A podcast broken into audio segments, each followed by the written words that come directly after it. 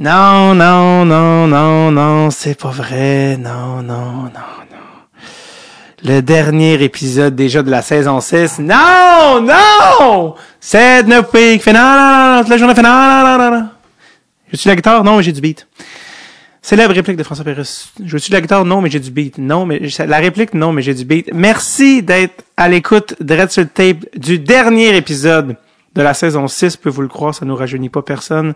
De Dread sur le tape. Ah, je peux pas croire une autre saison qui euh, qui nous passe. Et euh, et je dois dire, euh, je dois remercier d'entrée de jeu tous les gens euh, qui euh, il y a certaines personnes extrêmement clés pour le tape et à commencer par Fred Levac, c'est lui qui fait qui met les intros, les intros, le montage, même si on fait pas vraiment de montage dans l'épisode, tout ce qui est les jingles, c'est lui qui a d'ailleurs créé le jingle, qui met les pubs, tout ça, les transitions tout en douceur. Fred Levac qui fait ça direct de l'Est ontarien. Également Victor Ménard, notre euh, directeur des opérations hockey, hein, qui est étudiant à l'Université de Sherbrooke, qui euh, s'est occupé du booking pour la dernière saison et qui a été top top, et également Producer Tom au Sport Moral et au euh, Courriel occasionnel. Donc, merci à toute l'équipe de Dread Tape qui, qui a fait de, cette saison une, une, une, saison qui existe, parce que sinon, c'est impossible. je vous remercie aussi, vous également, de vous pointer les oreilles à chaque semaine, que ce soit occasionnellement que vous cliquez sur un épisode d'un nom que vous connaissez ou que vous connaissez pas, ou que vous êtes là chaque semaine euh, comme des die-hard, euh, peu importe qui vous êtes. Merci d'être à l'écoute et de faire de Dread sur le tape. Le podcast qu'il est, euh, qu'il est devenu hein, avec les années. Euh, je me dois de saluer avec une astérix grasse, highlightée, surlignée, découpée et collée sur le frigo je me dois de souligner les héros de Dress Tape et j'ai nommé les membres Patreon. Les Patreons, c'est vraiment euh, à cause de vous qu'on peut continuer d'exister. Euh, c'est à cause de vous s'il y a une saison 6 et si possiblement il y en aurait une saison 7 je sais que c'était des moments très difficiles euh, économiquement pour tout le monde, en plus dans la dernière année. Euh, je, je, je l'ai vu, il y a une couple de, de Patreons qui ont euh, qui ont décidé de ne pas renouveler, puis je comprends complètement. Hein, ça a été une année très difficile, des, des années difficiles pour tout le monde. juste que vous sachiez que chaque sou, chaque petit dollar qui peut sembler banal que vous avez mis dans le Tape nous permet de vous amener des épisodes et de et, de, de créer ce podcast qui est de tape. Euh, merci tout spécialement à ceux aussi qui ont qui sont encore là, qui sont encore sur le Patreon euh, d'être sur tape. Vous faites toute la différence. Euh, c'est pas rien, vous êtes plus de, de 300 et euh, c'est, pas rien. Honnêtement, c'est à cause de vous qu'on peut euh, continuer. Et puis, si jamais vous voulez que le podcast continue, eh bien, ne serait-ce que 2 dollars par mois, venez, venez faire un tour patreon.com slash Vous avez les épisodes toujours d'avance. Et euh, également pour euh, ceux qui sont dans le bundle euh, spécial du Gardien Félix, on est en train de préparer les épisodes du camp estival de David pour l'été prochain. Donc, on est déjà en préparation pour ça. Ce sont des épisodes estivaux spéciaux avec des, des, des, amis, des gens du milieu qui nous parlent de leur milieu. Ok, donc l'année passée, on avait eu J'ai du Temple, les Sam Breton, Charles Perrin et compagnie. Donc, on est en train de, de travailler là-dessus en ce moment pour préparer quelque chose entre le repêchage et le début de la saison euh, prochaine de votre tape euh, en se croisant les doigts en espérant que que ça se passe encore. Euh, j'ai je vous mentionne ça parce que aussi repêchage, pendant le repêchage, là, les gens, à chaque fois que la saison finit, à chaque fois qu'on approche le dernier épisode, vous commencez à m'écrire en disant Hey, l'épisode repêchage. Oui! Oui, of course qu'il va y avoir un épisode de repêchage. Jamais, jamais on ne vous laissera tomber. Chucky Pellerino est en plein scouting. Et euh, je vais bientôt contacter Simon Snake Boisvert pour euh, cette euh, traditionnelle, traditionnelle réunion et ce, rendez-vous toujours, toujours très attendu à chaque année. c'est de, autant personnellement, mais également, je sens votre, votre excitation, votre anticipation. Et Chucky, qui également fait son scouting report et son draft, non seulement sa draft list, mais son draft document, repêchage de document où il parle des, des prospects, tout ça qui est également disponible uniquement sur le Patreon. Donc, euh, l'épisode s'en vient, guys. Euh, chaque chose en son temps. Euh, D'ailleurs, le, le, draft qui est à Montréal cet été, on est en train de travailler sur un événement euh, spécial à Dress Tape. Je vous en donne des nouvelles si euh, quand, quand les développements se font, mais suivez-nous sur les réseaux sociaux et on va annoncer chaque chose en temps et lieu. Et on est très excités par le repêchage qui est à Montréal pour la première fois depuis 2009. Hashtag Louis Leblanc. Alors, est-ce que ça nous amène à l'épisode d'aujourd'hui? Je crois que oui. Épisode d'aujourd'hui qui est enregistré, attention, il y a déjà un petit moment de ça, le 4 octobre 2021. Ça faisait longtemps qu'on voudrait, qu'on voulait recevoir Marc Denis à Direct le tape. Et il s'est passé beaucoup de choses depuis qu'on a reçu Marc. Il a été considéré pour le poste de directeur général. Il, il, avait fait des entrevues. Il en a un peu parlé, mais pas tant que ça. Euh, mais surtout, ce qui est assez fascinant, vous allez peut-être euh, remarquer dans le titre, il est écrit Marc Denis Part 1, première partie.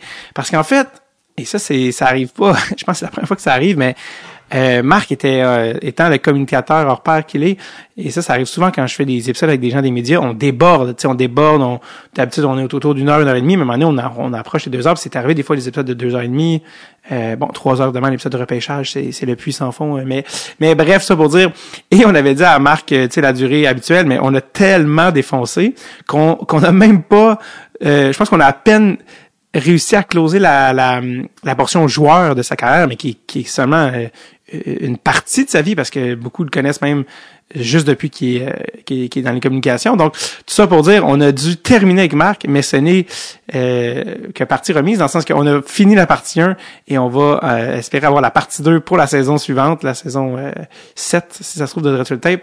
Donc, tout ça pour dire, c'est un c'est pour ça que c'est une part 1, c'est que Marc, dans son horaire cette journée-là, on a tellement défoncé, il devait quitter, on a dit ben oui, excuse Marc, excuse. Et donc, et donc voilà. Donc, c'est pour ça que Marc Denis Part 1 aujourd'hui. Donc, euh, je vous rappelle, ça a été enregistré le 4 octobre 2021. Le voici, partie 1 avec Marc Denis.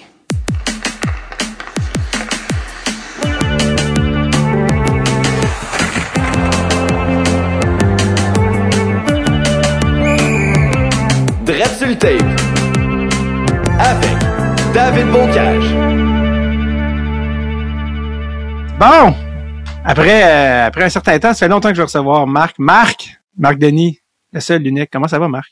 Ça va très bien, merci. Merci de, de me faire l'honneur de me recevoir. Merci. Euh, écoute, avec euh, Colin, je me suis dit aussi, il y avait après 130 épisodes, il me semble. Ouais, c'est sûr, tu sais. il y en avait plus beaucoup. T'étais pas dans les 130 premiers, mais t'étais 131. Non, c'est Non, non, c'est une blague, euh, évidemment. Euh, on parlait. En plus, en plus, c'était un sujet récurrent dans les derniers épisodes. Ah ouais, oh, ça c'est inquiétant ça. Ouais, non, pour les bonnes raisons, pour les bonnes raisons, mais avec Fred Plante, on en parlait avec mais avec qui on en parlait? Parce que j'ai fait un genre de sous-section là sur notre Patreon l'été dernier que j'ai intitulé le camp estival où je recevais des amis, on parlait de, de hockey de manière un peu plus poussée et une autre que Sam Breton est passé. Ah. Avec qui j'ai fait l'école de l'humour, qui est un, un, un, très bon ami. Et je sais que tu es allé voir Sam Breton en show. Euh, et t'en avais même fait un tweet. Ouais. Là, déjà, je parle déjà trop là, pour un podcast où euh, c'est toi que je veux que Les gens se disent ah, euh, Marc Denis, c'est un gars, c'est un gars straight, c'est un gars respectable, mais t'es visiblement un, gros fan du mot, puis je sais que t'es allé voir le show à Sam, euh, puis t'avais même fait un tweet, parle-moi un peu de, ce show-là, puis de où tu connais Sam ou euh, où tu n'as entendu parler. Ouais, écoute, c'est drôle, à des fois, les destins se croisent plusieurs fois à l'intérieur de quelques semaines. Puis, écoute, Sam, je suis allé voir son show au Saguenay euh, cet été. J'ai fait un tweet, effectivement, parce que, comme plusieurs domaines, je trouve que le monde du spectacle et l'humour en particulier a peut-être souffert les 18 derniers mois. Fait que je disais, Colin, c'est, je trouve que le moment est bien choisi. Puis, tu sais, on peut pas, euh, on pouvait pas encore euh, s'échanger un texto, mettons, pour dire on va aller prendre une bière ensemble après. Tu sais, c'était, c'était quand même pas mal différent. Moi, je passe mes étés au Saguenay. Puis après ça, écoute, j'ai participé à son podcast, chacun son Sam, il y a pas très longtemps. Alors, c'est peut-être un scoop. Je sais pas si je pense pas que l'épisode est sorti encore en ligne. Et inversement, on a une web série maintenant sur rds.ca et plusieurs plateformes qui s'appelle Ma Parole. Et Sam a été un de nos premiers invités. Alors, on dirait que les étoiles été alignées pour que pour qu'il y ait quelque chose là, mais euh, écoute, tantôt, tu as dit deux commentaires. Tu as dit straight et respectable. Respectable, je l'espère. Straight, bah, écoute, les gens qui me connaissent bien euh, savent que j'ai euh, j'ai mon côté givré aussi, mais c'est correct. Je, je, je me prends pas au sérieux, mais je prends quand même le travail que je fais assez au sérieux. Alors, tant mieux si après dix ans, les gens pensent que je suis straight. Je te dirais, à la limite, j'ai déjà entendu un peu beige. C'est bien correct parce que les gens qui sont importants pour moi et les gens qui apprennent à me connaître aussi savent que j'aime bien rire, que hey, j'aime prendre, euh, je suis un épicurien, euh, j'ai des tatous, puis tu sais, euh, je suis pas si straight que ça finalement. Ah oui, j'aime vraiment, tu t'es comparé à un mini wheat. Ça, c'est. Euh, ouais, j'ai juste parlé du côté givré, là. C'est toi là, qui fais allusion au mini wheat. moi, je... C'est vrai, là, les gens ne voient pas, on est en, en, en visuel, mais tu as plus qu'un tatou. Tu en as un sur l'épaule gauche, tu en as un même sur l'avant-bras droit. C'est quoi exactement tes tatous? Parce que les gens vont être surpris d'apprendre. Ouais, écoute, euh, peut-être que ça se traduit pas idéalement à un podcast audio, mais euh, c'est bien correct. Fait que les gens ne verront pas. Je vais pouvoir décrire de la manière que je veux. Je vais pouvoir. non, face à part, euh, tous les tatous que j'ai sur mon corps ont vraiment euh, leur signification dans un, un épisode bien particulier de ma vie, puis des gens qui sont bien particuliers pour moi, qui sont très importants, je devrais dire. Alors, j'ai euh, le nom de mes deux garçons euh, en kanji dans le dos, donc en, japonais dans le dos. J'ai un talisman de protection sur le chest, près du cœur, pour protéger les gens que j'aime. Donc, j'ai fait terminer ça avec donc l'épaule euh, une boussole, une rose noire sur l'épaule gauche et l'avant-bras. Euh, et, en fait, le, et le bras, l'avant-bras droit, lui, c'est euh, les dates de naissance de, nos deux garçons et les coordonnées géographiques de l'hôpital où ils sont nés. Et c'est un matching tattoo. Ma femme ne voulait pas de tatou, mais elle en a un, c'est le seul, c'est le dernier, c'est le premier. Elle, évidemment, tu auras compris qu'elle était à la même place, qui était un peu plus petit. Elle est un petit peu plus frêle que moi, mais euh, alors, chacun des tatous, j'ai une inscription latine sur un papier de parchemin parce que j'ai fait du latin à l'école secondaire et l'expression ekenum, qui veut dire ici et maintenant, c'est un peu une devise dans ma vie. Puis, tu sais, j'ai fait ça quand, à ma dernière année de hockey, à Hamilton, où fallait vraiment que je vive dans le moment présent parce que tu sais ça allait pas bien. Euh, je tripais pas d'être obligé de retourner dans un rang mineur dans la Ligue américaine, d'être loin de ma famille. Fait c'est une longue réponse pour te dire que oui, je suis un amateur de tatou. Je suis pas mal sûr que j'arrive proche de la fin, mais c'est comme une drogue un peu si on n'arrête pas. Euh, je vais sûrement remplir l'intérieur de mon bras gauche pour avoir une belle demi-manche bien complète, mais après ça, je pense qu'on arrive près de la fin. Fait qu'on dirait que je deviens plus sélectif. Tu sais, Je suis pas pressé de le compléter parce que j'ai quand même l'impression que c'est un ou deux derniers, puis tu sais, faut que je sois sûr. évidemment, un tatou, faut peut-être que je sois sûr que ça reste longtemps. Mais tu sais, je veux être sûr que ça ait vraiment une signification quand je vais quand je vais terminer euh, terminer l'art qui est corporel que je que, que je revais tous les jours. C'est-tu toi qui t'es dit OK, un ou deux max de plus ou c'est ta blonde qui est comme Ouais là, pas trop? Ouais, je pense pas que Josée voudrait que j'en ai partout non plus, mais faut s'imposer une certaine limite. Ouais, je pense qu'avec tu sais, je dis un ou deux autres, je sais pas, là, tu sais, un moment donné, euh, faut que ça fasse, faut que ça file. On sait pas encore les moments faciles ou plus tough que, que je vais passer dans le reste de ma vie non plus, hein, fait que je ferme pas la porte, mais en tout cas, en date d'aujourd'hui, là, ce serait mon idée euh, pour compléter ça. Est-ce que ça serait une possibilité, mettons, que tu aies des matching tattoos avec tes gars, éventuellement? Peut-être, mais euh, écoute, ils sont rendus à 17 et 19 ans, puis euh, ils ont pas d'intérêt là-dedans pas pour l'instant. Pas pour l'instant. Ils trouvent mes tatous qui sont bien beaux, ils trouvent ça hot, il y a une signification, mais ni l'un ni l'autre sont très euh, accrochés à ça. Mais je ferme pas la porte. Ma filleule vient de le faire avec mon beau-frère. Matching euh, tattoos. Puis honnêtement, je trouve ça hot. Ils sont pas à la même place, mais tu sais, je trouve ça hot. Puis je dis pas non, je ferme pas la porte. Tu sais, je te dis un ou deux, mais mon gars m'arriverait pour un troisième, puis il dirait, j'aimerais ça un Tu sais, j'aurais de la difficulté à dire non maintenant. Ah, je comprends quand tu vois la génération actuelle là, des, des joueurs de hockey, plus en plus le, le dress commence à, à, se détendre un peu, mais on est vraiment dans l'air. Euh, on dirait que je sais pas si on dirait que dans ma tête c'est des mini John Mayer, mais toutes les Austin Matthews de ce monde-là, toute la mode des sleeves, jusqu'au poignet avec le, la avec les euh, les montres, tout ça. C'est là c'est vraiment la. Il n'avait avant des tatous, mais c'était pas autant euh, mainstream, je trouve, que ça l'est maintenant. Est-ce que tu te dis, mon Dieu, si j'étais un joueur de hockey à l'époque actuelle, j'aurais certainement au moins une manche complète? Euh, non. Non, moi, je, non, tu sais quoi? Parce que, c'est sûr qu'il y a une petite partie mode, OK, mais, euh, loin de moi de penser que je suis Gianni Versace, là. Tu sais, euh, écoute, c'est pas, euh, c'est pas, c'est pas le look autant que la signification puis que ce que je, ce qu'ils veulent dire pour moi, les tatous que je porte. Fait que c'est pas vraiment, c'est pas vraiment d'en voir plus qui m'a attiré vers ça. C'est, mais je trouve ça super beau. Euh, moi, je n'ai que du noir, de l'encre noire et euh, des teintes évidemment de, gris et un peu de blanc pour accentuer, mais j'ai pas de couleur. Je trouve ça très beau de manche colorée quand c'est bien fait. Tu sais, je suis capable d'apprécier, mais en même temps, je suis pas artiste du tout. Je suis vraiment athlète. J'ai pas euh, nécessairement la critique artistique très développée, mais pour les tatous, je trouve ça beau, mais ça n'a aucune influence pour moi à dire j'en veux plus, j'en veux moins. Ouais, ouais. Puis pourquoi en japonais? Écoute, honnêtement, il n'y a pas vraiment de raison. Ça, c'était vraiment parce qu'il y avait un moyen pour moi. Mes garçons s'appellent Olivier et Thomas, puis il y avait un moyen qu'on ait le même nombre de lettres parce que ça va avec les. On y va à la phonétique. J'étais capable de décomposer en trois syllabes, les deux. Fait que c'était très symétrique. Fait qu'il y avait un look. Puis c'était, c'était la seule façon de pouvoir le, de pouvoir le faire. Alors ça, je trouvais ça le fun. évidemment, c'est, cet atout-là, je tripe dessus. Jusqu'à temps qu'il y ait un vrai japonais qui me dise c'est pas ça que ça veut dire pantoute, mais tu sais, je penserais pas. Je penserais pas que ça soit le cas. En tout cas, ça fait ça fait dix ans que, que je, je les porte dans mon dos, puis il n'y en a pas un en tout cas qui a osé me le dire si c'est pas vrai. As-tu déjà demandé à un japonais si c'était juste? Non, là, tu es en train de t'es en train de me faire poser plein de questions. Là. Tu sais bien que c'est ça que je vais aller faire aussitôt qu'on va raccrocher, mais non, pas encore. Un, un, moto, un, moto, un, j'ai un japonais qui dit non, en fait, les mots dans ton dos, c'est moto marine, bleu, ouais. Sébastien Benoît, t'es comme, non! ah, Bon, mais tu sais, il pourrait avoir des affaires bien pires que ça. Oui, c'est vrai, ça, c'est vrai. mais, euh, ça pour dire, on parlait, on, c'est en plus, tu as parlé de latin. J'ai fait du latin aussi au secondaire. Je, suis toujours curieux de rencontrer des gens qui en ont fait aussi. On dirait qu'on est. Ouais. Écoute, euh, il y en a pas beaucoup. Euh, j'allais à l'école des eudistes, qui est devenu Jean Eudes depuis, puis je pense que ça m'a aidé. Je présume que ça m'a aidé dans la construction de phrases, puis dans la qualité du français euh, que j'essaie d'avoir aujourd'hui en nombre. En même temps, euh, je te le dis tout de suite, j'ai pas nécessairement aimé ça, là, Rosa, Rosa, Rosa, Rosa, Rosa, Rosa, ça.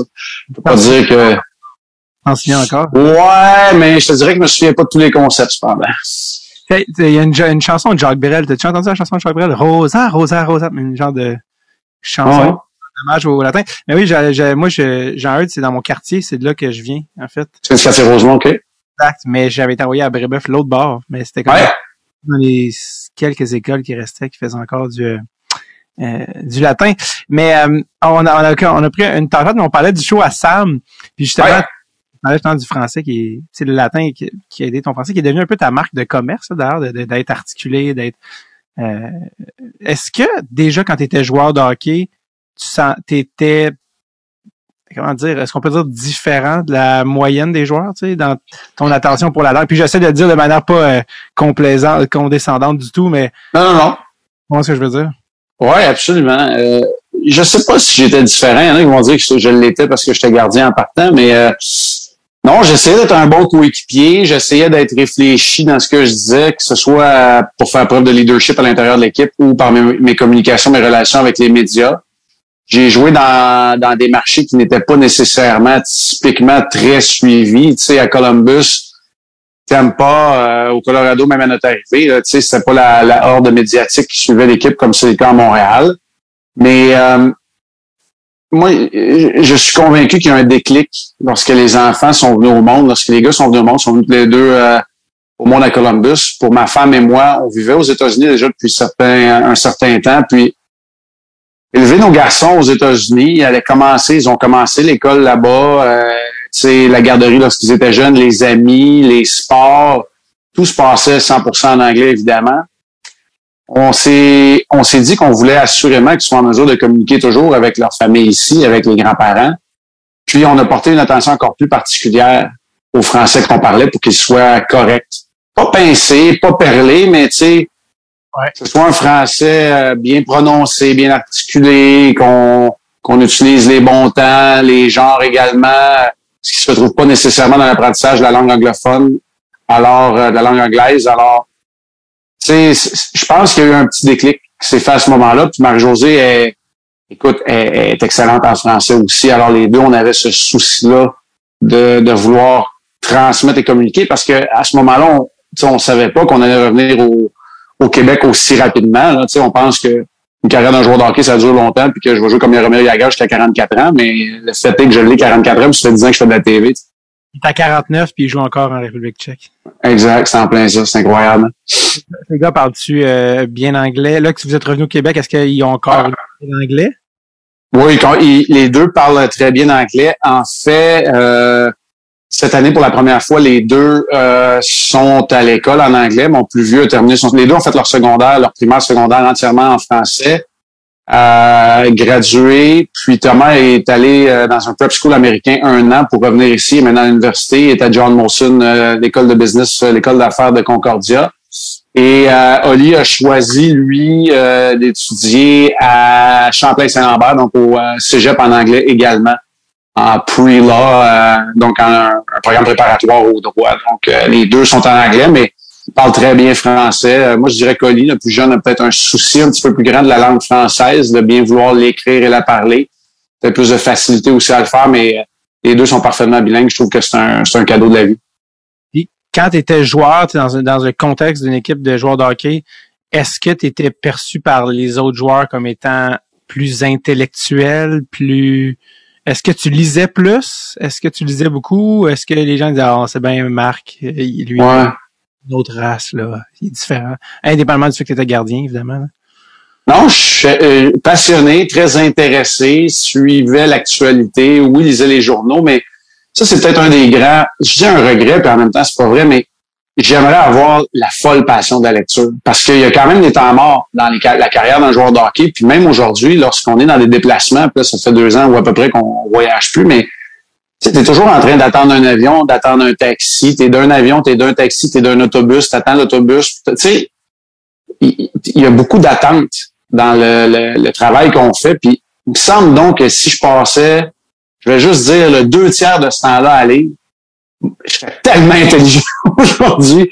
Tu sais, j'aimerais ça lire encore plus euh, des livres. Tu sais, je vais te dire là, sais, je m'en tiens à quelques biographies qui, qui m'allument, peut-être quelques livres. Euh, tu sais, je te parlais de leadership tantôt ou de de, de, de, management, là, tu sais, d'organisation personnelle. Fait que, tu sais, peut-être quelques livres, là. Euh, mais tu sais, quand j'en ai lu deux, deux par année, là, tu sais, c'est en masse, alors que j'aurais probablement le temps d'en faire encore plus. Fait que, pas un regret. Mais euh, pour revenir à ta question initiale, je ne pense pas. Tu sais, je voyais des gars qui faisaient les mots croisés à tous les jours, qui faisaient ça rapidement, puis fait que, tu sais, je pense pas que j'étais nécessairement perçu comme, euh, comme un intellectuel, mais assurément un gars qui était intéressé dans l'actualité. Écoute, il y a des gars, tu sais, c'est une micro-société, une chambre de hockey, hein. Puis il y, en a qui vivaient sous une roche, puis il y en a d'autres qui étaient très, très, très euh, au fait de toute l'actualité. Il y en a qui c'était plus la politique, il y en a qui c'était tous les autres sports, tu sais. C'est vraiment, vraiment une micro-société. C'est que dans le fond, l'image que les gens ont de toi, c'est l'analyste RDS, tu sais, qui a un, un soin de la langue, mais dans le fond, quand toi, tu étais un gardien de 22 ans, tu étais peut-être juste aussi one of the boys. Tu as eu comme plusieurs vies, si on veut, non? ouais, c'est drôle parce qu'on parle de ça souvent, Marie-Josée et moi, puis on dit, écoute, la mémoire est une faculté qui oublie, puis des fois, on se rappelle certaines affaires qu'on n'a pas pensées depuis quelques années. Je faisais partie de notre ancienne vie quand, quand je jouais justement au hockey, puis on, dirait que c'était c'était une autre ben, c'était carrément une autre vie, un autre style de vie du moins. Qu'est-ce que tu as en tête quand tu parles de ça? Qu'est-ce qui te vient de quoi tu. Quoi, je, je, suis pas, je suis pas capable, il n'y a, a rien récemment, mais on peut parler euh, euh, d'un. Écoute, je peux, je peux parler à Columbus, par exemple, le propriétaire, qui est un richissime euh, euh homme d'affaires qui a fait fortune dans euh, les cylindres d'acier, les bonbonnes d'acier. Il y a des bonnes chances là, que ta bonbonne d'acier sur ton barbecue, si tu regardes en dessous, puis c'est écrit Worthington, ça a été fait par le propriétaire des Blue Jackets de Columbus. Ben, c'est compagnies non, nombreuses. T'en as comme deux dans le monde, j'ai appris ça. T'as comme deux grosses compagnies dans le monde qui font des cylindres pour le propane, puis lui, c'en était un.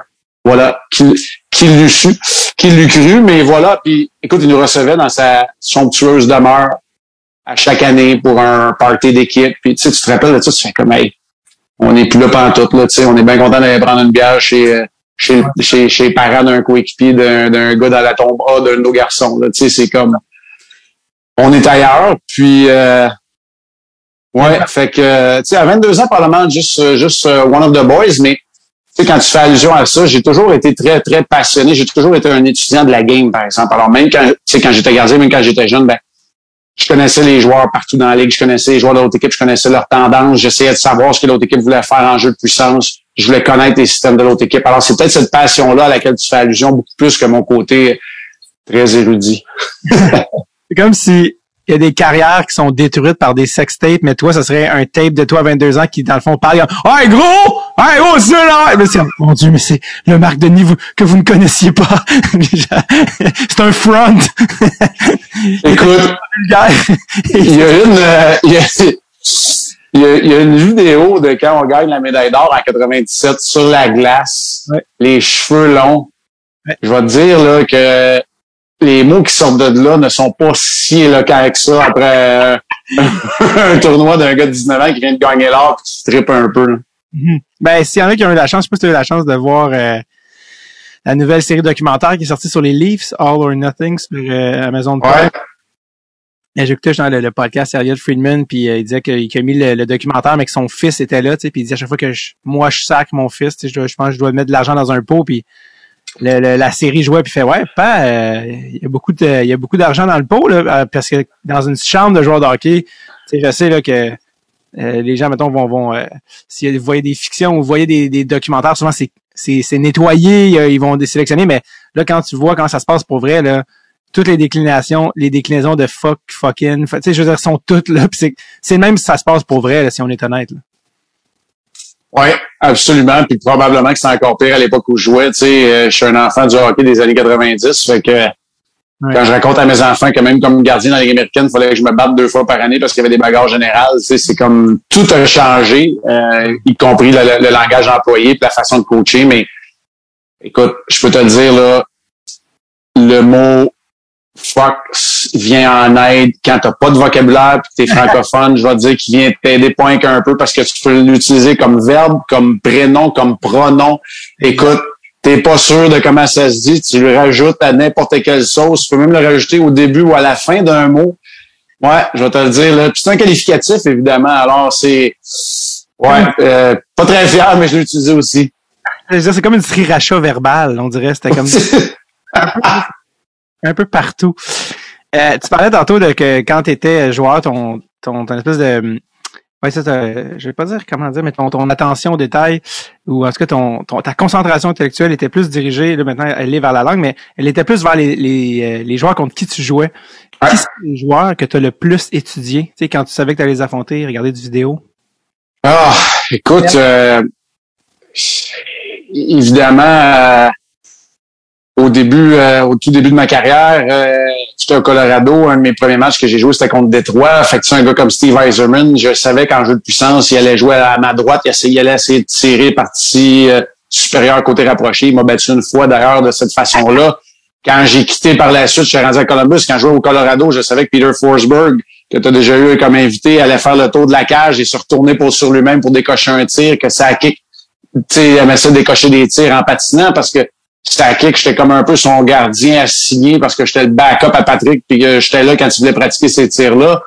Et là, j'en nomme quelques-uns et ça va encore au-delà de ça. Tu sais, on parlait de Détroit tantôt. Euh, quand j'étais à Columbus, on jouait très souvent contre eux autres. Je savais que les défenseurs de Détroit utilisaient énormément la rampe derrière le filet parce que le vieux Joe Louis Arena avait des banques qui étaient très, très réactives pour les rebonds. Alors, c'était quelque chose qu'ils aimaient faire. Bref, je pourrais te sortir des tendances toute la journée de certaines équipes, mais il n'y avait rien qui ressortait du lot. Mais tu sais, je savais qu'Ovechkin aimait pas ça tant que ça, les tirs de barrage, puis que je mettais ma, main en l'air, euh, mon gars en l'air directement parce que c'est son tir préféré, puis que je voulais y enlever dès qu'il s'en venait s'il y avait un lancer de punition, une échappée ou un tir de barrage. Alors, tu sais, des petites choses comme ça. Avais-tu un bon euh, taux d'efficacité contre Ovechkin en tir de barrage? Écoute, ça, là, c'est rare que je me pète les bretelles, mais je vais le faire pareil. Mais j'ai vu une statistique récemment. Évidemment, moi, j'ai pas joué avec des tirs de barrage toute ma carrière, fait que j'ai connu des matchs nuls, mais je pense que dans l'histoire, j'ai un des meilleurs taux d'efficacité tout court en tir de barrage. Fait que j'ai comme hâte, j'ai comme goût de te dire euh, oui. Ouais. Mais euh, oui, j'aimais ça, les tirs de barrage, bizarrement. Puis très tôt dans ma carrière, j'étais pas super bon en échappé. C'était pas la, ma, ma, ma facette ou mon aspect du jeu où j'excellais, mais quand les tirs de barrage sont arrivés, on dirait que j'ai trouvé mon compte, puis euh, je me suis démarqué de cette façon-là. Mais comme je te dis, c'est arrivé quand même sur tard dans ma carrière. Moi, c'est peut-être le dernier tiers de ma carrière seulement que les tirs de barrage sont arrivés dans la ligue. C'est qui le pire à affronter en tir de barrage dans ton souvenir? Ah, je sais pas. Je me rappelle que très tôt dans ma carrière, Tony Amonte, qui était très rapide. Il a joué à Chicago principalement, à Phoenix aussi que j'ai joué contre, puis à Philadelphie peut-être aussi brièvement, mais il était très rapide, puis son fameux move où il mettait les freins puis il revenait. Ça veut dire qu'aujourd'hui, c'est pas super, mais à l'époque, on avait comme pas la technique, on disait pour faire cet arrêt-là, puis il m'a battu une coupe de fois. Euh, c'est un gars qui me vient en tête. Crois-le, crois-le pas. Je pense que j'ai donné un, but contre un tir de pénalité. Là. Je te parle pas de tir de barrage dans ma carrière, c'est Tony Urkus qui a marqué. Pas drôle, hein? Tony Urkus. J'ai arrêté Jeremy Roenick, des gros noms, mais Tony Urkus a marqué. Fait, fait que euh, il n'y en a pas qui viennent en tête tant que ça. Mais tu sais, comme tu parles, on parlait tantôt d'Ovechkin. Quand on jouait contre Washington, puis moi à Tampa, on jouait quand même souvent contre eux autres, ben, c'est Semin qui marquait tout le temps contre moi. Ouais. C'était pas Ovechkin. Mais tu sais, Semin, on, on le connaît à Montréal, après ça, ça a été moins rose, là, mais, ouais, mais j'étais bon c'est ça, les gens ont pas connu, mais moi j'avais euh, en mon, le chum de ma sœur vient de Calgary, puis euh, il était un je pense qu'il était ami avec euh, Jeff Schultz, qui avait été un choix de première ronde. la même année où ils ont repêché en première ronde aussi, je pense, Mike Green. Je pense qu'ils ont repêché même Schultz avant Mike Green, si ça se trouve. Il était défenseur défensif plus. Euh, qui a joué un peu dans le national. Là, il, là, il fait plusieurs, pas une session de carrière, mais il a joué quand même. Puis lui, il s'entraînait avec les Caps, évidemment. Il était dans l'équipe, puis il avait dit, ah, hein, Vashkin, le tir, puis euh, le, le meilleur tir de l'équipe, puis il a fait, non, pour vrai, le meilleur tir de l'équipe, c'est Semin. Hein? d'un gars qui joue avec tous les jours, là, qui presque lui il fait, ouais, non, je sais, mais pour vrai, Semin, c'est quelque chose. Fait ça, les gens, ils ont juste connu le vieux Semin, ceux qui ont peut-être juste suivi le Canadien mais ou le contrat désastreux en Caroline, mais Alex Semin avait toute une bine là, à l'époque. mais puis l'autre affaire, c'est qu'Ovechkin est un joueur beaucoup plus complet, assurément plus robuste et physique, beaucoup plus de caractère. Puis tu sais, son synchronisme pour les tirs sur réception, mais le tir des poignets de Semin, pour moi, c'est peut-être un des meilleurs, sinon le meilleur que j'ai affronté là, dans, euh, alors que lui était dans son prime. Ça, faut s'en rappeler aussi. Exact.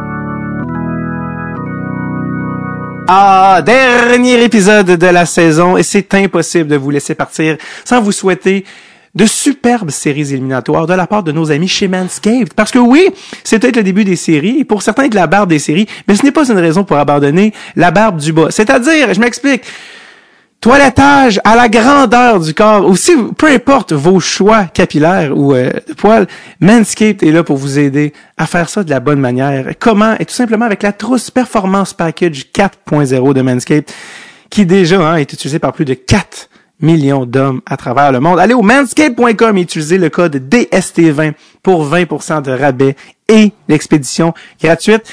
Honnêtement, vous avez votre poche de hockey, hein, qui a tout votre équipement, chaque pièce dont vous avez besoin. Eh ben c'est exactement ça le Performance Package 4.0. Là-dedans, il y a le Lawnmower. Ça, le Lawnmower, c'est la pièce core. C'est, c'est ton, c'est ton One Piece à 400 pièces. Je veux dire, c'est, c'est là que ça se passe. Mais là-dedans, il y a également euh, le, euh, le temps de rafraîchir vos, vos, bijoux de famille, le Crop Preserver, un désodorisant.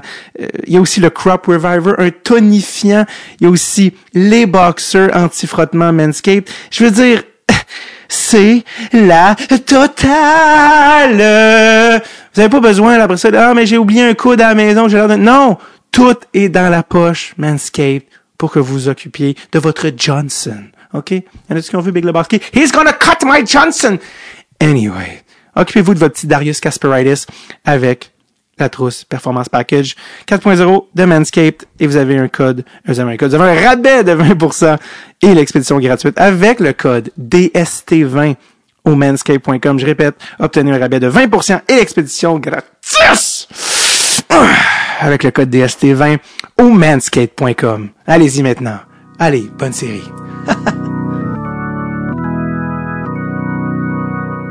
as parlé de Tony Herkis. T'as pas être gêné quand même parce que Tony Herkis a quand même gagné le Hobie Baker quand il jouait à l'université américain. Puis je pense, euh, vous m'écrirez si je me trompe, mais je pense que c'est peut-être lui qui a le record pour la meilleure saison universitaire américain, le plus de points en une saison de l'histoire de la NCAA je pense que c'est Tony Herkis qui a le record. Quand même, hein? Donc, tu pas être si gêné, c'est quand même genre dans le réseau universitaire américain. mais quand même un, pas un mauvais joueur là, quand même. Puis tu as mentionné le tir de barrage de Jeremy Roenick, il est sur YouTube. Je sais pas si tu savais. Ah oui? Non, je savais. Mais tu sais quoi? Je le sais parce que je participe depuis quelques années quand même. Euh, j'ai beaucoup de chroniques sur le réseau énergie à gauche et à droite dans la province. Puis, dans une des présentations qui est réseau, je pense que c'est, tu sais, il y a la description de cet arrêt-là contre Ronick, là. Hmm. Mais je l'ai, non, je savais pas que, que cette séquence-là était visuellement également sur, sur YouTube. En tout cas, c'est un arrêt, allez la voir. Oui, vraiment, c'est ça. Vite, allez. Allez voir cette séquence-là, ouais. parce qu'il n'y en a pas tant que ça des affaires de toi, du footage de toi, de, de tu sais, en plus, c'était à Columbus, je pense, il y en a pas tant que ça, il y a des joueurs qui en ont, il y a des clips à l'infini. Toi, c'est un des rares qu'il y a, c'est le tir de barrage contre Jeremy Roenick. Donc, tu peux montrer ça à tes gars, là, des journées où l'estime de soi euh, est dans le, à son niveau. Euh, parlant de, on parlait de Tony Hercus de l'université américaine. Je sais que toi, quand est venu le temps de te faire repêcher junior majeur, tu avais quand même des offres d'université américaine. Ouais. Tu étais probablement en avance un peu sur ton époque à ce niveau-là? Tu avais hésité, ou en tout cas, la, la, tu te posais la question réellement à savoir est-ce que je vais universitaire américain ou junior majeur? Pour toi, comment tu te fais pour décider l'un ou l'autre, puis quelle université américaine t'avais approché?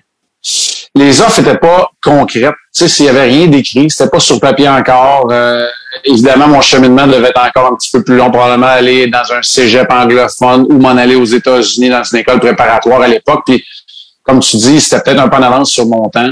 C'est sûr que j'étais un bon étudiant. Euh, écoute, à l'école, j'avais gagné un médaille du gouverneur général en secondaire 5 euh, pendant que je jouais au midget 3. Fait que, tu sais, J'étais un tardif choix de quatrième tour dans la Ligue d'hockey junior du Québec. Évidemment, pas de poste garanti non plus. Alors, tout ça a joué, mais j'avais quand même décidé euh, un an auparavant, quand je suis parti à Trois-Rivières, après avoir été retranché de Montréal-Bourassa, où tantôt je te disais que j'allais aux E10, ben, Ouais. j'ai été retranché de Montréal-Bourassa, mais j'avais quand même décidé en secondaire 5 de partir puis de mettre, euh, on va dire ça, là, tous les œufs dans le même panier, mais tu sais, vraiment de miser sur tu sais, dire la carrière, là, ça fait prétentieux aujourd'hui, mais tu sais, ça fait visionnaire, mais moi, je trouve que c'est prétentieux, c'est plutôt ça que je devrais dire.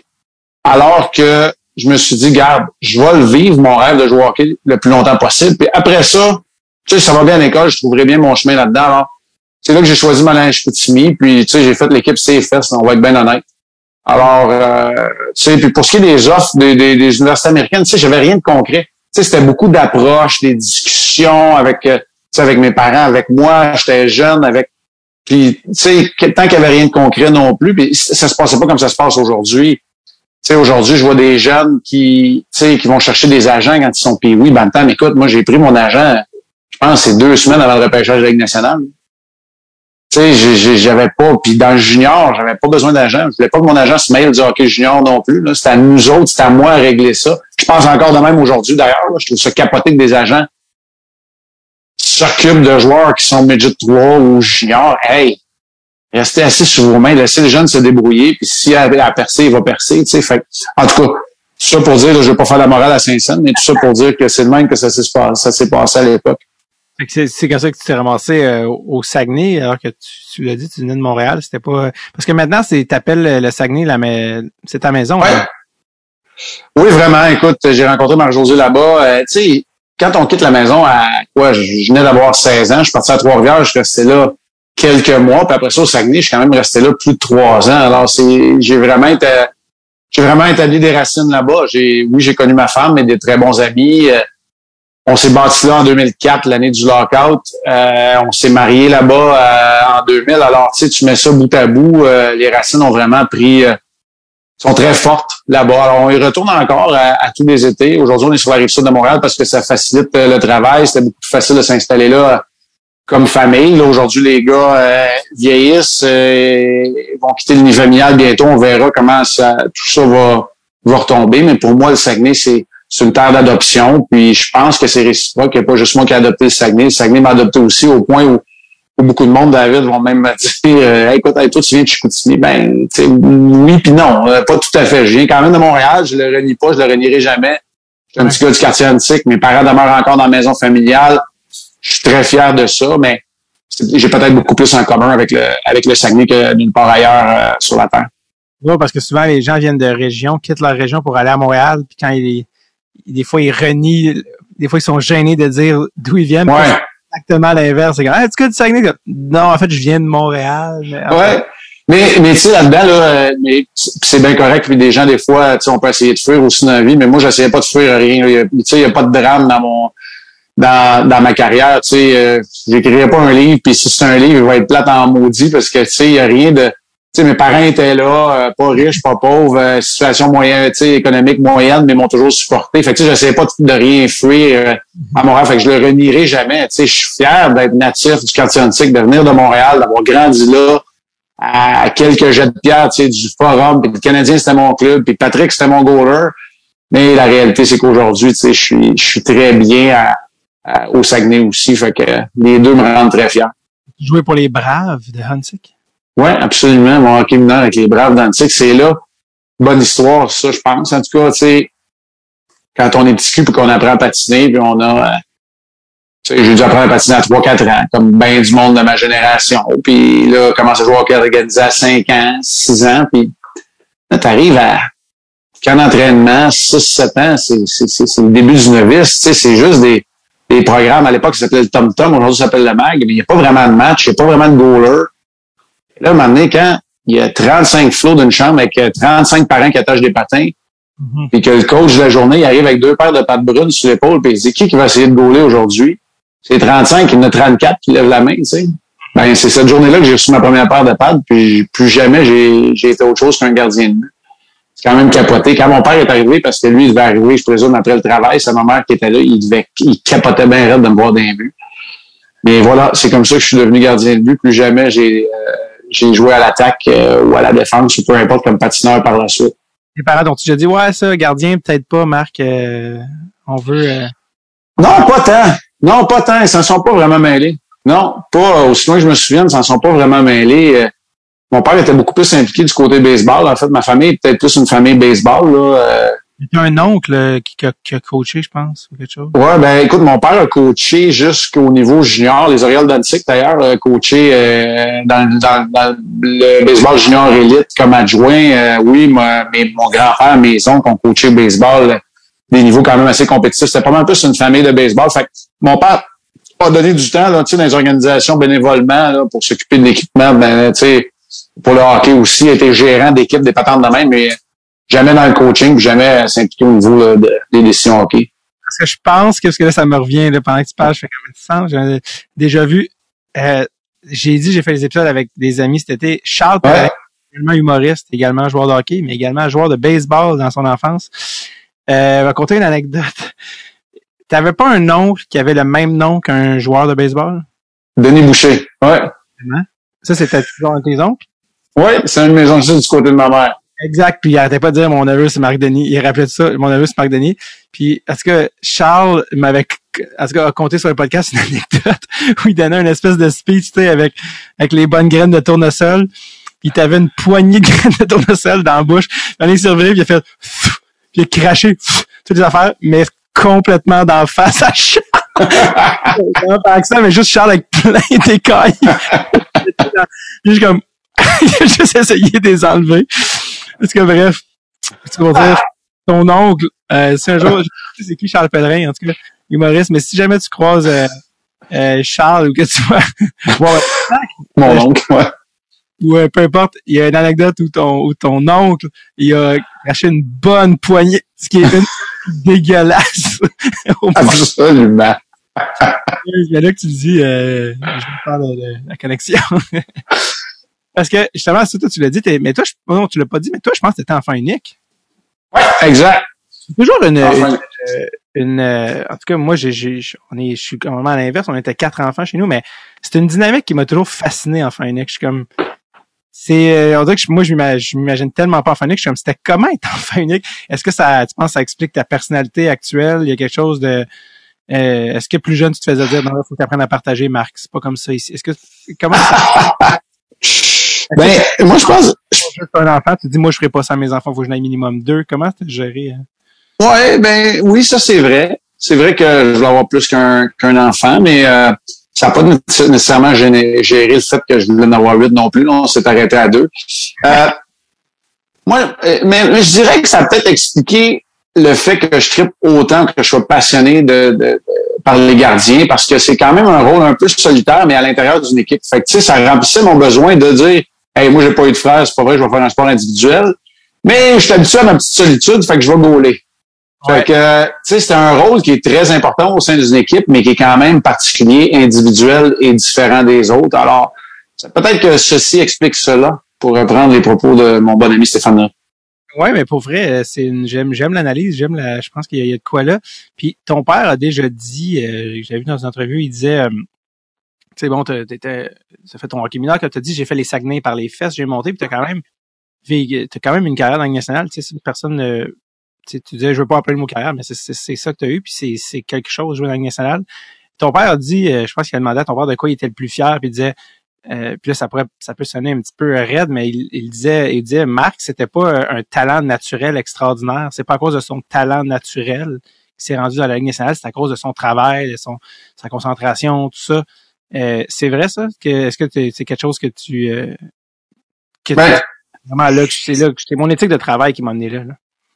Ouais, j'aurais tendance à, à, lui donner raison. Euh, c'est sûr que ça prend une base de talent, ça prend un minimum de talent, ça c'est indéniable. Puis, tu sais, euh, je pense qu'on flirte pas avec la Ligue nationale, la carrière professionnelle ou des médailles d'or euh, dans une vie si on n'a pas un minimum de talent, mais en même temps, il faut savoir quoi en faire. Puis, c'est pas une question que je savais quoi en faire, mais j'étais assez déterminé. Tu sais, quand j'ai pris la décision de vouloir faire une carrière, ben, tu sais, je me laissais pas intimider, je me laissais pas piler ses pieds, j'avais du caractère puis je mettais les efforts. Tu sais, euh, je fais partie d'une génération qui a connu l'entraînement dans à un plus jeune âge. Donc oui, je fais partie des joueurs de qui s'est entraîné toute sa carrière, mais peut-être pas dès, euh, dès qu'on a 6-7 ans comme c'est le cas aujourd'hui. Il ne faut pas capoter non plus. Alors, tu sais, j'ai toujours mis les efforts, euh, que ce soit l'approche psychologique, ça c'était peut-être avant mon temps un peu, tu sais, la visualisation, la concentration. Alors, j'ai jamais... puis, j'ai toujours refusé d'appeler ça des sacrifices. Mhm. Moi, là, le monde qui a passé des sacrifices, ça me pue au nez. Pourquoi? Parce que sauter un party, c'est pas un sacrifice, c'est une décision. Ouais. C'est une décision. Parce que moi, je décide que je vais être meilleur dans ma game de demain. Je fais pas le sacrifice de pas aller au party. J'ai choisi de pas aller au party. Puis là, tu sais, je prends le speech d'un ado, mais c'est ce que j'ai été à l'époque, à 15 ans, à 16 ans. Tu sais, c'est là où tu commences à mettre des efforts. Alors, pour moi, par la suite, d'être dans le gym à 6 heures le matin parce que j'avais choisi d'avoir une famille puis que j'avais choisi de jouer au hockey dans la vie, ben c'était pas un sacrifice de me lever à 6 pour euh, être là dans le gym de 6 à 8 le matin pour être de retour pour le déjeuner quand un gars se levait puis il était bébé puis que je les voyais pas l'hiver. Fait que tu sais, moi le mot sacrifice m'a toujours ah, tu sais fait si les oreilles puis j'ai jamais aimé ça. Des efforts, oui, absolument, ça en prend ça en prend, puis ça te tente pas tout le temps. On va se le dire de même, là, ça c'est la réalité. Mais j'ai jamais eu l'impression de faire des sacrifices. Si j'ai fait un sacrifice, c'est le sacrifice de ma présence auprès de ma famille. Je t'en ai parlé un peu tantôt, vers la fin de ma carrière, quand là, je voulais m'accrocher une dernière fois, puis je me suis dit, ouais, je vais aller à Hamilton, je vais aller dans la Ligue américaine, ou quand j'ai été retourné à Norfolk après dix ans complète dans la Ligue nationale, je dis oui, je vais y aller. Je vais y aller un an ou deux, je vais essayer de me, de, de me remonter, premièrement moi, comme être humain, comme athlète, ça, ça a été un sacrifice. Pas les efforts que j'ai mis, parce que là, j'ai sacrifié du temps avec ma famille. Ça, pour moi, c'est le seul sacrifice que j'ai fait dans ma vie, parce que pour le reste, là, des fois, je trouve que ce mot-là, il est utilisé, puis il est galvaudé, puis faites attention quand, quand vous utilisez ce mot-là. Ah oui. Tu, euh, tes, tes efforts, tes décisions et non tes sacrifices t'ont permis quand même d'être un choix de première ronde à l'époque où il y avait 26 équipes. D'ailleurs, pendant la pandémie, euh, il y avait plus rien. Fait qu'avec Adresse on avait commencé une soirée trivia le samedi soir qu'on appelait la soirée du quiz. Puis une des questions était quel est le premier choix de première ronde de l'Avalanche du Colorado? Et la réponse est Marc Denis. Et encore là, c'est drôle parce que t'es été repêché par l'Avalanche avant que l'Avalanche existe. C'était quand même parce que je sais pas si tu peux me raconter ça. Il y avait même pas de Exact. J'ai été repêché par l'organisation sans nom du Colorado. Euh, petite mise en contexte. Petite mise en contexte, la saison 94-95 est marquée par un lockout, donc elle se termine plus tard. Le repêchage que le Edmonton a donc lieu au mois de juillet. Après cette saison-là, c'est là où les Nordiques déménagent. À, écoute, on est quoi? On est à la mi-juin probablement. Puis là, euh, corrigez-moi dans mes dates, là, mais on est, à, on est au mois de juin. Donc, un mois plus tard, ou peut-être même pas, il y a un repêchage. Et c'est l'organisation du Colorado qui est là, mais ce sont dans le fond les Nordiques, les anciens Nordiques du Colorado. Alors, j'ai été repêché avec un chandail de la Ligue nationale sur le dos, marqué Colorado dans le dos, une casquette de chauffeur de train qui est inscrit Colorado dessus aussi, avec les couleurs de la Ligue nationale, le, noir, orange et blanc. C'était vraiment les couleurs que j'arborais le jour de, de mon repêchage avec une délicieuse coupe de cheveux lichés. Allez voir ça sur les interwebs. Ça vaut la peine. Ouais tu as eu la chance, euh, avant de jouer ton premier match officiel euh, en saison régulière, tu as eu la chance de jouer contre ton idole au Forum de Montréal. l'ancien forum qui est maintenant un cinéma, on le rappelle. Euh, mais comment c'était ramassé? Puis euh, jamais, c'est sûr que tes parents devaient être dans, dans j'imagine, dans, dans l'auditoire à ce moment-là. Ouais. Écoute, on vient de le dire, c'était les anciens nordiques. Donc, l'Avalanche, cette année-là, avait l'horaire préparatoire, pré-saison, des Nordiques. Donc, on partait du Colorado, mais on s'en venait jouer un match euh, des recrues tout d'abord à Campbellton au Nouveau-Brunswick. Fait là, les journées exactes, là, je les connais pas, mais on va se donner des jours approximatifs. Fait que le lundi, on prend l'avion, on fait quatre heures d'avion, on atterrit à Montréal. Puis nous autres, les recrues, on passe, on saute d'un autobus, puis on s'en va jusqu'à Campbellton au Nouveau-Brunswick. Hmm. ça, c'est ma première journée de voyagement. Le lendemain, il y a un match à Campbellton, au Nouveau-Brunswick, les recrues de l'Avalanche contre les recrues des Flames de Calgary. Euh, je goal, on gagne. Bob Barkley m'appelle dans sa chambre après, à l'hôtel à Campbellton. Puis là, je sais pas, je présume qu'il est pas loin de minuit. Puis il dit, tu prends l'avion demain matin à 5 heures parce que tu vas jouer avec l'Avalanche à Montréal. Fait que là, j'ai repris l'avion. On est rendu une mention. J'ai repris l'avion, je suis retourné à Montréal. J'ai atterri. Je me suis allé direct au forum. J'ai embarqué sa glace le matin. Arrête une coupe de rondelles. Puis Stéphane Fizet, je suis pas mal sûr que c'est lui, je suis pas mal sûr que c'est Fils qui m'a dit ah, tu, tu vas gauler à soir. Fait que là, débarque, vas-y, c'est assez, t'as pas dormi, t'as gaulé à soir, puis tout. Puis là, je sais pas, je comprends pas, c'est pas clair que je gaule ce soir-là. Là, il y a quand même pas personne qui me l'a dit. Mais finalement, j'ai joué tout le match ce soir-là aussi. C'était mon premier match. C'était contre Patrick Roy qui était de l'autre bord. C'était au forum. Mes parents étaient effectivement dans les. Puis c'était... Écoute, c'est capoté. On m'a euh, laissé, on m'a retranché évidemment par la suite. J'avais, écoute, à peine 18 ans. Puis il fallait que je retourne aller, aller jouer une autre saison, une deuxième saison dans les rangs juniors avec, euh, avec les Sags. Mais euh, ça a été ouais, toute une expérience. C'était mon premier camp, c'est en 95 les braves de au, jusqu'au Forum de Montréal. Euh, quand on regarde tes statistiques, ta carrière va commencer officiellement euh, après ta je veux dire après le, junior, mais il y a une espèce de d'ovni dans tes euh, statistiques parce que c'est ça que je demandais des explications. Une game unique en 96-97 de gauler une game pour l'Avalanche dans cette saison-là. Qu'est-ce que parce que je pense que tu joues encore junior même cette année-là. Qu'est-ce qui s'est passé pour que tu joues une game pour l'Avalanche? Écoute, euh, j'ai signé mon, euh, mon premier contrat professionnel. J'arrive en 96, donc au camp d'entraînement. J'ai 19 ans au camp d'entraînement d'Avalanche. Il n'y a pas d'autres gardiens de but que Patrick et moi. Euh, Jocelyn a évidemment été changé. Stéphane Fusette est rendu à Los Angeles.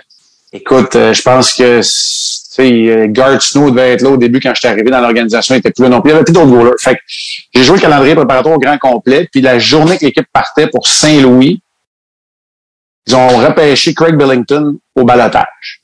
Hmm. Moi, je suis parti, puis au lieu de prendre l'avion pour Saint-Louis, j'ai pris l'avion pour Rouen-Noranda. Je salue les gens de la BTB, je vous aime beaucoup, mais j'aurais aimé mieux aller à Saint-Louis cette journée-là, je vous le dis. Parce que là, j'étais retranché junior. Mais j'avais connu un excellent camp et euh, je sais qu'il m'avait à l'œil. Puis, lorsque euh, il y a eu une blessure à long terme euh, à Craig Billington, j'ai été rappelé et j'étais là pendant trois semaines. J'ai été l'auxiliaire à Patrick pendant trois semaines. Et le dernier match avant que Biller revienne, avant que je sois cédé à nouveau au rang junior, c'était à Los Angeles, au Great Western Forum. J'ai obtenu mon premier départ. C'était au début décembre 96. Euh, on a perdu malheureusement ce match-là. Mais euh, tu sais, c'était contre euh, Philippe Boucher qui avait marqué d'ailleurs euh, Luc Robitaille, puis tu sais, l'équipe des Kings, telle qu'on la connaît. Puis en patinant vers le banc de mon équipe, à la première punition des Kings, Tom Hanks et Rita Wilson étaient assez direct à côté du oh. Tu sais, pour un, pour un petit kid de 19 ans, c'est quand même moite. Ouais, il a joué à LA, à Hollywood. Les années... Ouais, exact. Non, Gretzky n'était plus là. Mais non, exact. Mais tu sais, David, on parle des affaires, des affaires qu'on fait quand on est jeune. Fait que là, moi, je venais de passer, je venais de tout faire ça, c'était au début décembre. Ouais. Fait que là, je me fais couper. Dans le fond, je me fais retourner junior après ce match-là. Fait que le lendemain matin, je prends un vol toute la journée. De Los Angeles jusqu'à Halifax. Regarde le continent nord-américain, tu peux pas le faire plus que ça. Ouais. Et, quand j'arrive, ben, je joue pour les Saguenay de Chicoutimi. Parce que je veux jouer un match. C'est le dernier match qui me reste avant que je parte pour l'équipe Canada Junior. Non. Fait que je, joue. Mais écoute, je pense que les deux premiers tirs, ils rentrent. deux des trois premiers tirs rentrent. En tout cas, le reste, je me replace, on gagne. Et tout de suite après le match, on part d'Halifax en autobus, on s'en retourne à Chicoutimi. Je fais une brassée de lavage. Le lendemain matin, je reprends l'avion. Je m'en vais à Kitchener, en Ontario, pour le camp d'équipe Canada Junior. Je prends l'avion. On s'en va à Genève, en Suisse. Bref, tu vois le genre de, de saison que j'ai eu. Fait que, ouais, ouais, ça a été une saison rocambolesque. Donc, je l'imagine en flash forward comme un film dans ma tête, toi qui vomis dans des poubelles entre les deux. Tu sais, jusqu'à. ah oui, mais non, non, parce que la naïveté de la jeunesse fait que t'en veux, t'en manges, t'en veux encore plus. cette année-là, on s'est rendu jusqu'à la Coupe Memorial avec les 16. J'ai la Coupe Memorial. Je suis parti, je suis allé euh, dans la Ligue américaine. On a gagné la Coupe Calder dans la Ligue américaine. Tu sais, je veux dire, ça arrêtait pas. C'était, c'était un feu roulant, mais tu étais capable d'en prendre quand t'as 19 ans. Oui, absolument. On va venir à la Coupe Calder, mais les World Juniors, t'es allé quand même deux années de suite, deux médailles d'or.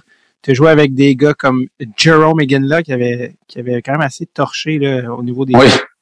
José Théodore, qui était le gardien. Il y a beaucoup de gardiens québécois à l'époque. Wade Redden, euh, également. Les gens sont moins impressionnés, mais quand même euh, médaille d'or olympique, je pense, Wade Redden. Euh, puis première, première année, tu étais plus euh, backup, si je me trompe pas. Deuxième année, tu as été partant, tu as joué avec Daniel Brière, qui est également passé au podcast, qui avait été bon. Il y a un gars de 17 ans qui s'appelle Joe Thornton. Euh, ouais, vas-y.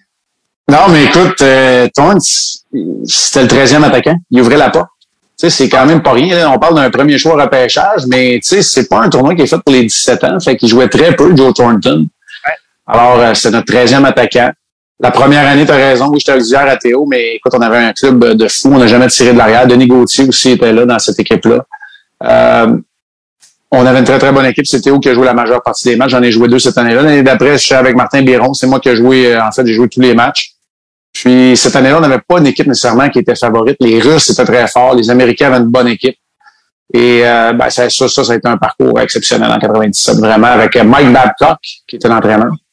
C'était Mike Babcock qui, qui est-ce que c'est quoi ton souvenir de lui? Parce qu'il a comme été un peu euh, devenu un genre de personnage non grata dans les dernières années, tu sais, puis avec son style, qui était peut-être plus de ton époque, mais qui était qui s'était transposé 20 ans plus tard, qui peut-être passe moins. C'est quoi ton souvenir, toi, de Mike Babcock? Très de son époque. Euh, il était quand même au début de sa carrière. Euh, oui, très intense. Moi, je pense que dans les tournois comme ça, euh, de courte durée, c'est parfait. Je l'ai eu plus tard au championnat du monde senior aussi. On, euh, on a gagné une médaille d'or. Alors, en 2004, j'ai rien à redire. Euh, moi, il me faisait confiance. Alors, j'étais son gardien. J'étais le gardien numéro un, j'étais son seul gardien, c'était égaux. Alors, tu sais, j'ai rien à redire de, de, de, Mike Babcock, euh, absolument pas, mais je, je peux comprendre des fois là, que son style peut devenir un peu euh, un irritant, son attention euh, aux détails, surtout avec des vétérans de la Ligue nationale de hockey. Là. Mais c'est pas le seul, hein, pour qui c'est peut-être plus difficile quand on est un entraîneur qui connaît beaucoup de succès dans les rangs juniors, la Ligue américaine. C'est quand même différent de, de, gérer des, je vais appeler ça des vieux pros, mais des vrais pros, je devrais dire. Tu sais, des pros qui sont habitués T'as pas besoin de leur rappeler. Puis t'as surtout pas besoin de, de questionner leur effort quand ils savent qu'ils en ont connu une pourrie. Là. Fait que tu sais, c'est peut-être c'est peut-être là où il y a des ajustements à faire. Fait que tu sais, Mike Babcock est pas le seul, mais peut-être qu'il s'est pas ajusté non plus. Là, j'ai pas, j'étais pas là les dernières années à Toronto non plus. Non, je comprends. Un des derniers qu'on a reçu, c'est Dale Weiss, qui est allé à, à la ouais c'est une, euh, une, dynamique assez particulière, là, tu sais, le vétéran, les, les gens. En tout cas, c'est, c'est vrai, comme tu dis, c'est assez particulier. Ouais, mais écoute, euh, je veux pas. Euh, ouais. Je veux pas partir de guerre, là, tu sais, puis moi, je, je le connais pas tant que ça non plus, Dale Weiss, mais tu sais, il y a toujours deux côtés de médaille, puis moi, je peux dire une affaire. Quand je suis retourné dans la Ligue américaine après dix ans dans la Ligue nationale de hockey, tu sais, il faut que tu sois conscient de ce que tu représentes aussi. Mm-hmm. Puis il n'y a rien qui va t'être donné. Tu mérites à rien juste parce que tu as fait 10 ans nationale. Je fais très attention quand je dis ça parce que je sais pas exactement ce qui s'est passé avec Dale Louis, mais tu sais, des fois, je le sens amer un peu, puis t'as un commentaire qu'il a dit dernièrement, puis t'es-tu regardé dans le miroir bien comme il faut, là? T'étais pas Wayne Gretzky non plus, là. Qu'est-ce que t'as fait quand t'es arrivé dans la Ligue américaine? T'es-tu assuré d'être un bon exemple, un bon modèle pour tous les jeunes qui sont là? T'es-tu assuré d'être celui qui travaille le plus? Sais, moi, j'étais le premier dans le gym. Je prenais Cédric Desjardins par la main pour venir faire du vélo après. C'est ça ton, c'est ça ta responsabilité quand après une carrière dans la Ligue nationale, tu retournes dans la Ligue américaine. Ça m'a pas permis de revenir dans la Ligue nationale de hockey, mais ça m'a permis d'être en paix avec la carrière que j'ai eue. Fait que tu sais, ça, là, moi, je te le dis, là, j'ai eu beaucoup de difficultés avec les commentaires de Louis, puis je sais que c'est une personnalité publique aujourd'hui, puis il veut se faire un peu de capital, puis c'est bien correct, mais j'aimerais ça avoir un bon talk avec. Parce que moi, il y a bien des affaires, des opinions que je partage pas. Je suis pas un dinosaure, un défenseur du, du monde du hockey puis l'omerta. Non, non, non, c'est pas ça, c'est pas la même affaire. Ouais. Tu sais, la première place que j'ai tout le temps regardé toute ma vie, même dans mes histoires avec John Tortorella, j'ai toujours regardé dans le miroir en premier. Est-ce- Absolument, c'est drôle en plus parce que tu as dit que c'était pas Wayne Gretzky alors que son, son nom c'était The Dutch Gretzky. Ouais, je sais, je sais, c'est pour ça que j'ai dit, c'était comme un peu voulu, mon enfant. C'est ça, un petit clin. Absolument, dans le sens que ni toi ni moi on était là dans le vestiaire, ni toi ni moi on connaît complètement euh, l'histoire entre Dale ou par exemple Joël, tu sais, dans, dans ce cas-ci. Mais c'est sûr que tout le monde a sa part de responsabilité euh, puis à faire de faire leur job, là, tu sais, dans, dans le dans, dans le contexte. Je pense que Dale aussi, en ce moment, il, euh, je pense qu'il je sais pas s'il apprécie. Je pense le fait qu'il il sait que la Ligue nationale est derrière aussi, des fois, je pense que toutes les choses que tu, tu pouvais pas dire à l'époque que tu as envie de dire maintenant. Ouais. Euh, mais c'est un, c'est une ligne euh, euh, à- comment dire ouais, assez fragile à marcher parce que tu peux pas non plus commencer à régler Ouais. les Mais tu sais, l'exemple est niaiseux, puis tu sais, je suis pas mal sûr de, ce- de ce que j'avance, là, puis tu sais, c'est pas des... C'est pas Joël qui m'a voulu me dire ça, mais tu sais, on, on entend les histoires puis tout, mais tu sais, peut-être que quand tu arrives dans la Ligue américaine là, pour voyager, là, peut-être que ton sac Burberry, t'es pas obligé de l'apporter non plus. là. Mhm. Ou ton sac Louis Vuitton. Là. Tu sais, les gars, là, ils ont des satchels, ils s'arrachent la vie. Il y en a là-dedans qui viennent de monter de la course, puis qui font 35 000 par année, puis qu'ils ont de la misère à, mettre de la bourse à la table. Fait que, tu sais, c'est pour ça que je te dis, tu sais, il y a une manière de se comporter dans la Ligue américaine aussi. Puis, quand, tu sais, on s'attend, quand tu es un vétéran qui, s'en va, qui accepte d'aller dans la Ligue américaine de hockey, ça vient avec une part de responsabilité aussi. En tout cas, moi, ça, je l'ai pris très au sérieux. Puis, Absolument. même si, même si la première année, j'ai été envoyé dans les mineurs, c'est pas un secret, là, vous allez pouvoir aller le voir, là, je faisais pas loin de 3 millions parce que, tu sais, mon contrat avait été racheté. En fait, avant que mon contrat soit racheté, là, j'étais dans les mineurs puis je faisais 3 millions, ben, sais tu quoi? Je jouais puis je me comportais pareil comme si je faisais 35 000. Parce que c'est ça ta responsabilité, là. T'es pas meilleur qu'un autre, là. Tu sais, il faut que tu fais ton dû puis il faut que tu arrêtes les potes, là. Puis quand t'es Dale Weiss, il faut que tu frappes pareil puis il faut que tu, faut que tu travailles puis il faut que tu fasses, faut que tu montres l'exemple. Tu sais, toi, là, t'as le privilège d'avoir joué à la Ligue nationale. Tu sais ce que ça prend pour aller au prochain niveau. C'est à toi de communiquer cette information-là. T'arrives. T'arrives de la terre promise. là. Tu sais, les gars vont automatiquement se revirer, retourner vers toi, les coachs aussi. Alors, euh, peut-être que son passage a été marqué de déception aussi. Ça, c'est, très possible. Et on a parlé aussi de, parce que quand lui a joué avec les Rangers, ben, en fait, il était en ligne américaine. Puis j'ai fait part du fait que Wade Redden était peut-être le, peut-être un des meilleurs joueurs, euh, un des joueurs de la Ligue américaine le- les mieux payés de l'histoire. Ouais. tu sais, millions par année pour être dans le boss. Puis je disais comment il était Wade Redden. Il dit, j'ai dit, était-tu amer? Il était-tu, il dit, ce gars-là était exemplaire avec les gars. C'était, il arrivait avec une bonne humeur. Il arrivait avec euh, une éthique. Il mettait de l'argent pour les gars, pour les gros, tu sais, vraiment redonner. Puis il disait, euh, Dale, que, tu sais, il il dit lui-même, il dit quand, il avoue, tu sais, il dit quand je t'ai envoyé à Laval, tu sais, je, je vais t'avouer, je l'avais un peu dans les talons de ça. Puis je dis, mettons qu'on parle de Wade Redden, mettons que je, je, je mets sur la table le comparatif de Carl Arzner. Il dit, c'est la meilleure comparaison. Carl Ah ouais. toujours de bonne humeur, on s'en va jouer au hockey. Il venait me chercher en auto, il dit, puis il me disait, voyons, qu'est-ce que c'est quoi ton air de bœuf? Ça n'a pas, de- ça a pas de place ici, là. On s'en va jouer au hockey, on est bien payé. Euh, tu sais, toujours une attitude positive. Puis euh, donc, euh, je pense que tu sais, lui-même avouait qu'il était pas toujours, je pense, il avait pas toujours le goût d'être là, mais que des gars comme ça, c'est des Carl Osner qui faisaient plus que 4, là, tu sais, 4.5 dans la Ligue américaine. Et oui, même Marc Denis était là. oui, une fois de temps une fois à l'heure. parlant de parlant de ligue américaine justement t'as pas- quand même tu sais oui deux médailles d'or olympiques un une médaille d'or euh, médaille d'or ouais, olympique deux médailles d'or des championnats du monde donc je excuse deux une médaille d'or des championnats du monde mais t'as une coupe Calder que t'as eu la chance euh, de gagner avec le club école de l'Avalanche et son célèbre entraîneur-chef le coloré Bob Hartley j'ai reçu Bruno Gervais et Maxime Talbot au podcast et quand Max Talbot est parti en Russie jouer pour me, pour nul autre que Bob. Euh, Max, euh, Bruno, il avait dit, là, tu vas jouer pour Bob, mais je te demande juste une chose, une chose seulement, d'avoir un dossier dans ton cellulaire, dans les notes, pour prendre toutes les citations que Bob va dire de l'année. S'il te plaît, tu vas comprendre de quoi je parle. Toi, tu as eu Bob comme entraîneur, les citations, les quotes de Bob qui sont marquées. Écoute, je sais pas si j'ai une citation, mais tu sais, coloré, il l'était. Euh, intense, il l'était aussi. Il n'avait pas encore euh, mis le pied dans la Ligue nationale de hockey. Euh, il était à Hershey, il était, écoute, moi je l'ai eu à Hershey, je l'ai eu au Colorado également. Avec moi, il a été exceptionnel. sais, il a été dur, il a été très dur euh, à mes débuts dans la Ligue américaine, mais avec raison. Puis tu sais, des entraîneurs durs, là, tu vas en rencontrer, tu en rencontres partout à, travers ton euh, ta carrière, à travers tes euh, les étapes. Puis tu sais, avec Bob, j'ai encore une relation aujourd'hui. Je le texte une fois de temps en temps pour des infos, des gars qui ont joué en Russie. Il me texte pour des infos aussi. Tu sais, moi je l'adore. Puis tu sais évidemment, à ce moment-là, puis moi, je l'ai eu très, très jeune, hein, fait que, tu sais, je m'attardais pas à ces choses-là parce que j'étais tellement concentré à vouloir faire une carrière dans la Ligue nationale de hockey. Peu importe, t'écoutes ce qui est demandé, tu le fais, puis... Mais moi, ce que je me rappelle, quand je suis arrivé là, justement, dans les séries, avant qu'on gagne la Coupe Calder, c'est vraiment le côté rassembleur, tu sais, euh, aimé ou pas, intense ou pas, qui se mettent des joueurs à deux, à dos ou pas, ils savaient ce que ça prenait pour que le groupe soit uni. Mhm. Puis euh, c'était un groupe de vétérans. J'étais un des très jeunes là-bas, pour ne pas dire le plus jeune quand on a gagné la Coupe Calder. Puis c'était incroyable comment cette équipe-là avait un esprit d'équipe. Alors, euh, je suis arrivé là-bas pour combattre Springfield alors qu'on tirait de l'arrière 3 à 1 dans la série. On est revenu pour gagner en 7. Ça a été beaucoup plus facile en finale contre Hamilton, mais ça a été une conquête incroyable. Ça a été mon, mon seul championnat euh, chez les professionnels quand même. Moi, j'ai gagné un championnat du monde par la suite en 2004, mais ça a quand même été mon seul championnat d'équipe. Je veux dire, Bob a gagné dans littéralement chaque ligue où il a coaché. Chacune, oui.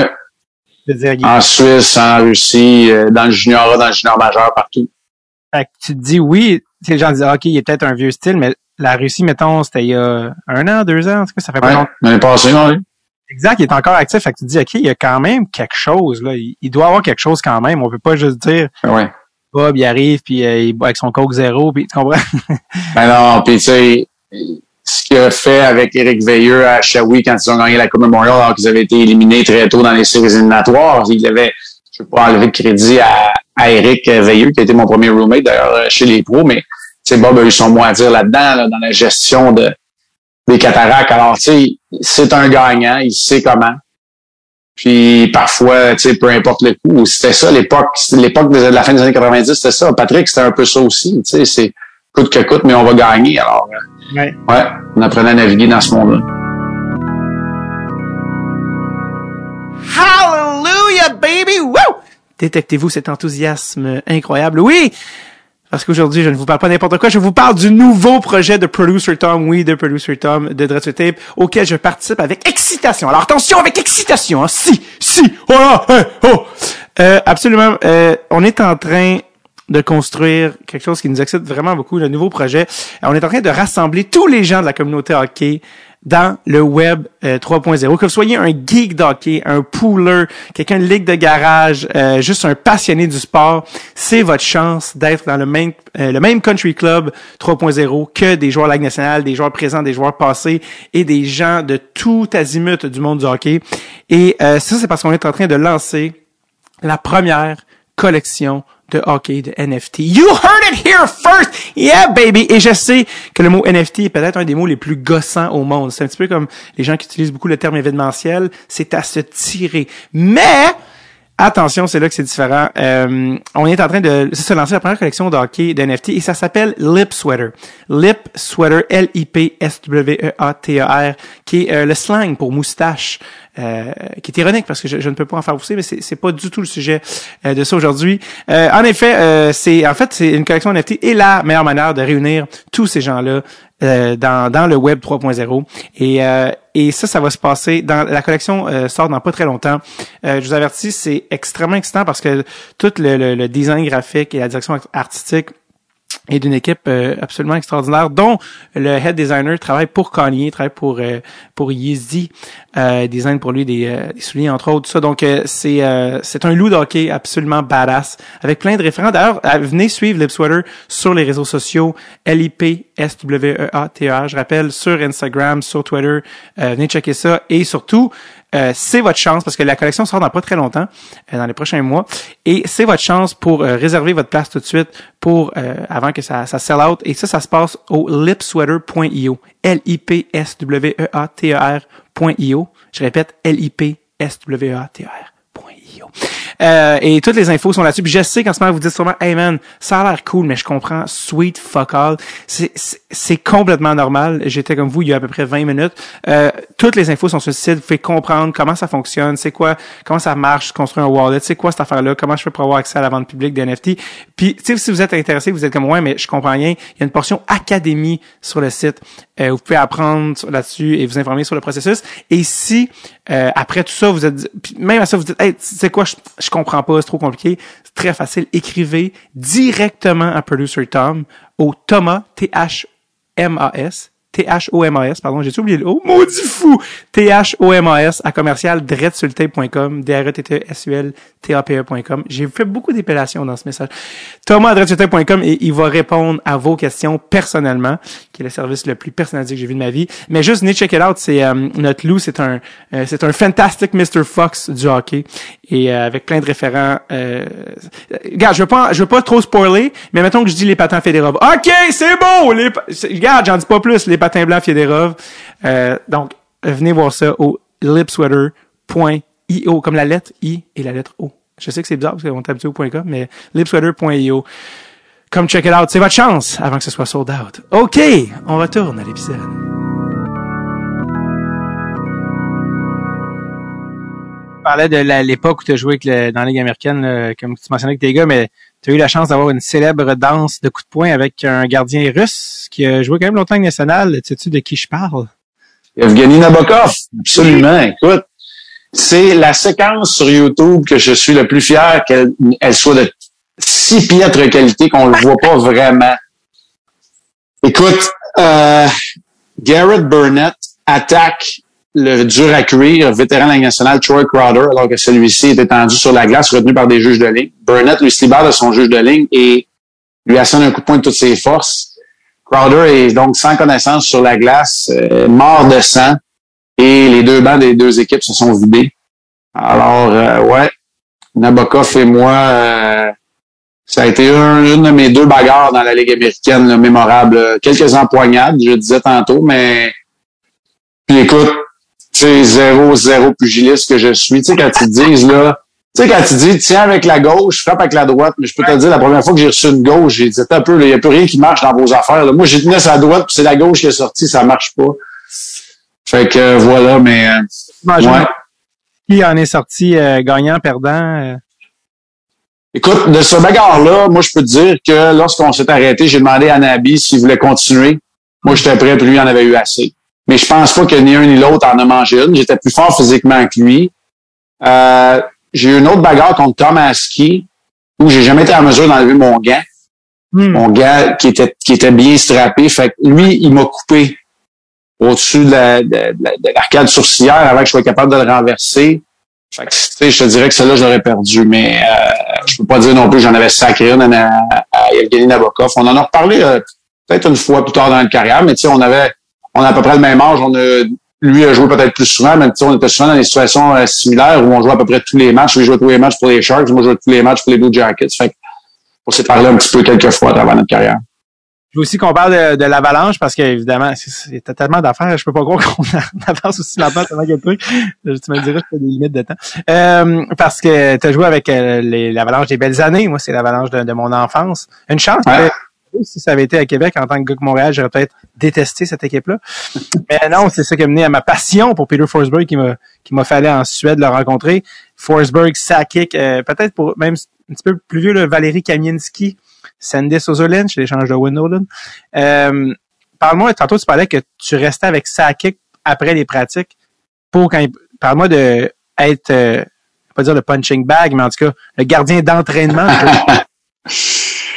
Ben écoute, euh, il fallait que je me pèse parce que j'avais l'impression de participer à un match des étoiles à tous les soirs. Tu sais, petit cul de 23 ans là, qui commence dans la Ligue nationale à temps plein, puis tu viens de mentionner. Puis là, on n'a même pas parlé que, tu sais, Claude Lemieux, Dave Andrechuk, Raymond Bourque, tu sais, c'est des gars au temps de la renommée, là. Tu sais, c'est Patrick assis à côté de moi. Alors, euh, ça a été euh, ça a été incroyable. Ça a été euh, l'école de la vie en même temps que l'apprentissage pour la Ligue nationale de hockey. Puis avec sa kick, c'est pas compliqué. À l'époque, euh, c'était des bâtons, tu sais, avais le manche, euh, il se en aluminium, puis tu avais la palette en bois euh, qui s'agençait, puis tu pouvais avoir des flex soit dans le manche, soit dans la palette. Puis lui, Sakic décochait pas beaucoup de tirs frappés. C'était presque uniquement des lancers des poignets, même sur réception. Et ben, il voulait essayer différents flex. Il voulait essayer quand il arrivait hors l'aile.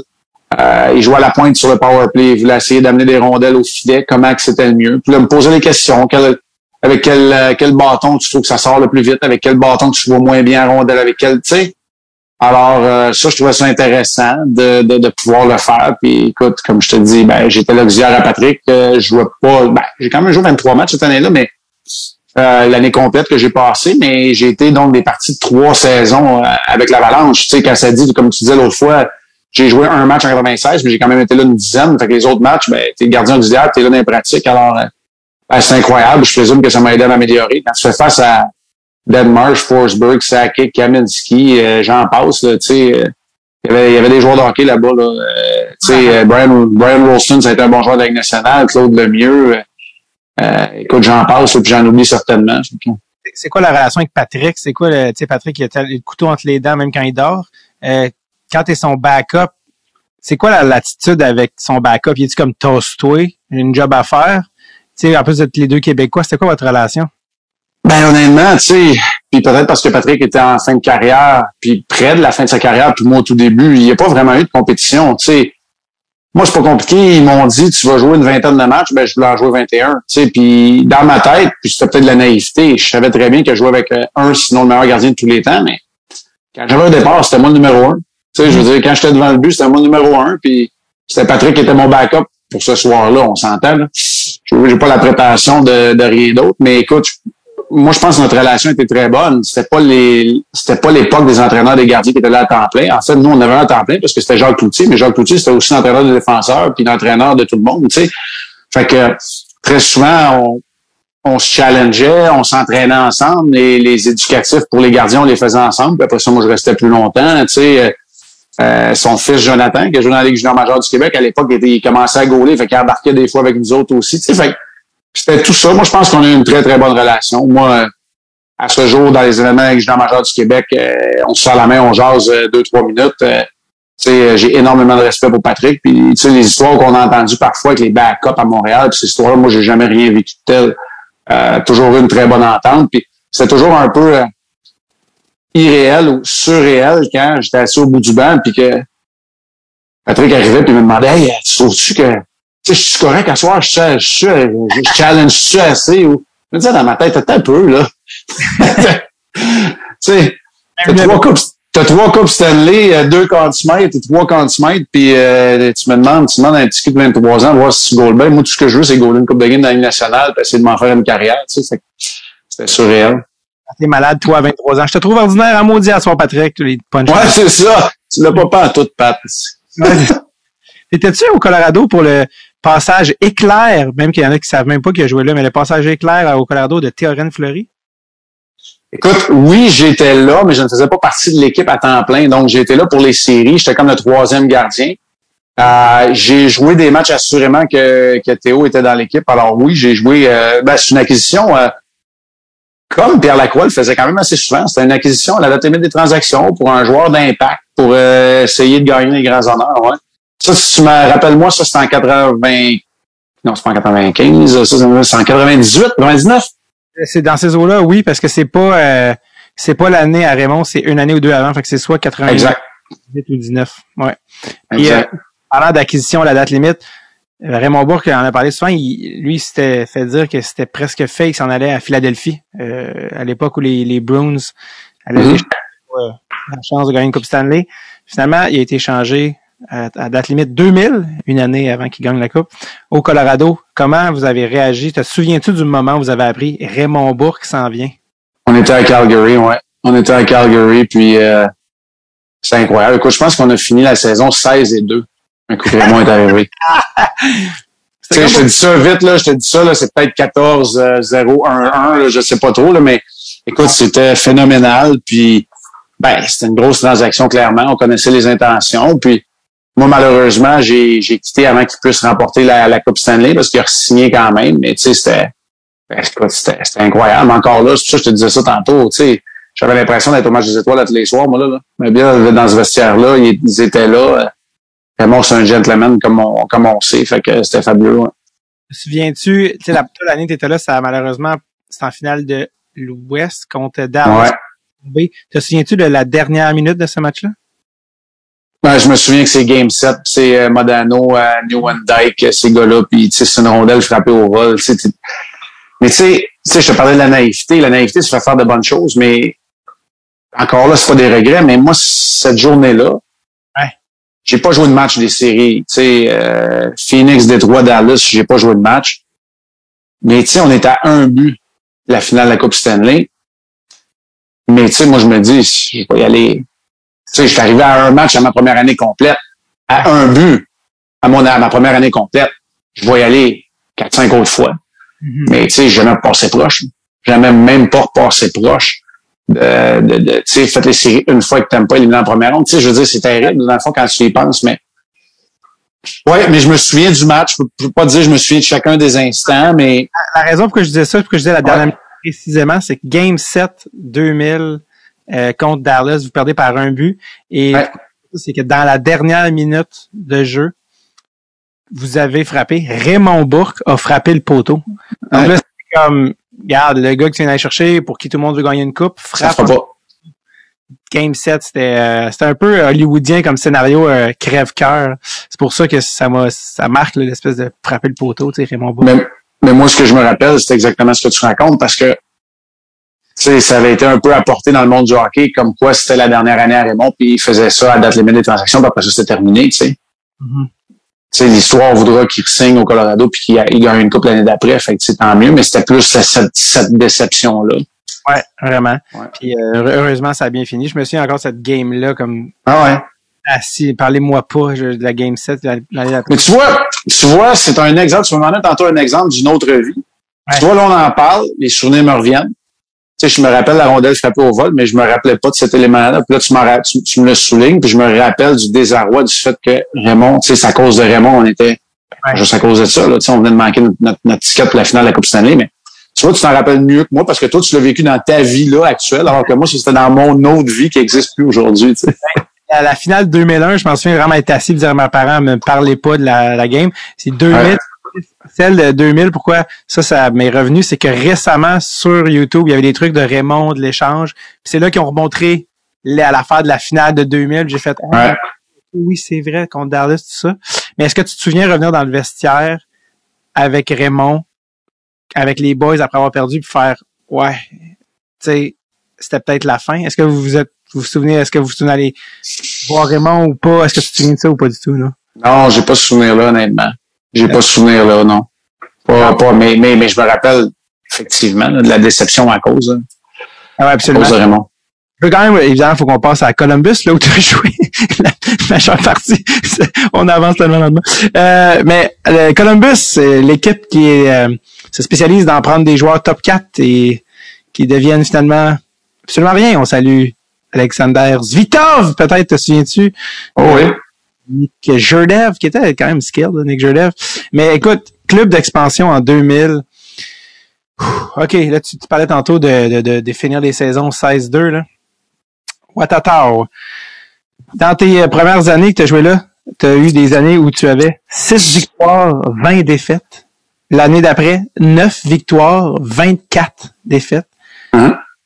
Ça, c'était la première année de l'histoire des Blue Jackets de Columbus, dans le temps où il y avait du turc, du euh, vert fluo dans le logo. Ouais, ouais, ouais. C'est comment d'arriver dans un... Parce que là, les gens, quand ils pensent club expansion, ceux qui suivent le hockey depuis peu, ils pensent à Vegas, va en finale de la Coupe première année, ils pensent à Seattle, on va aller des joueurs de.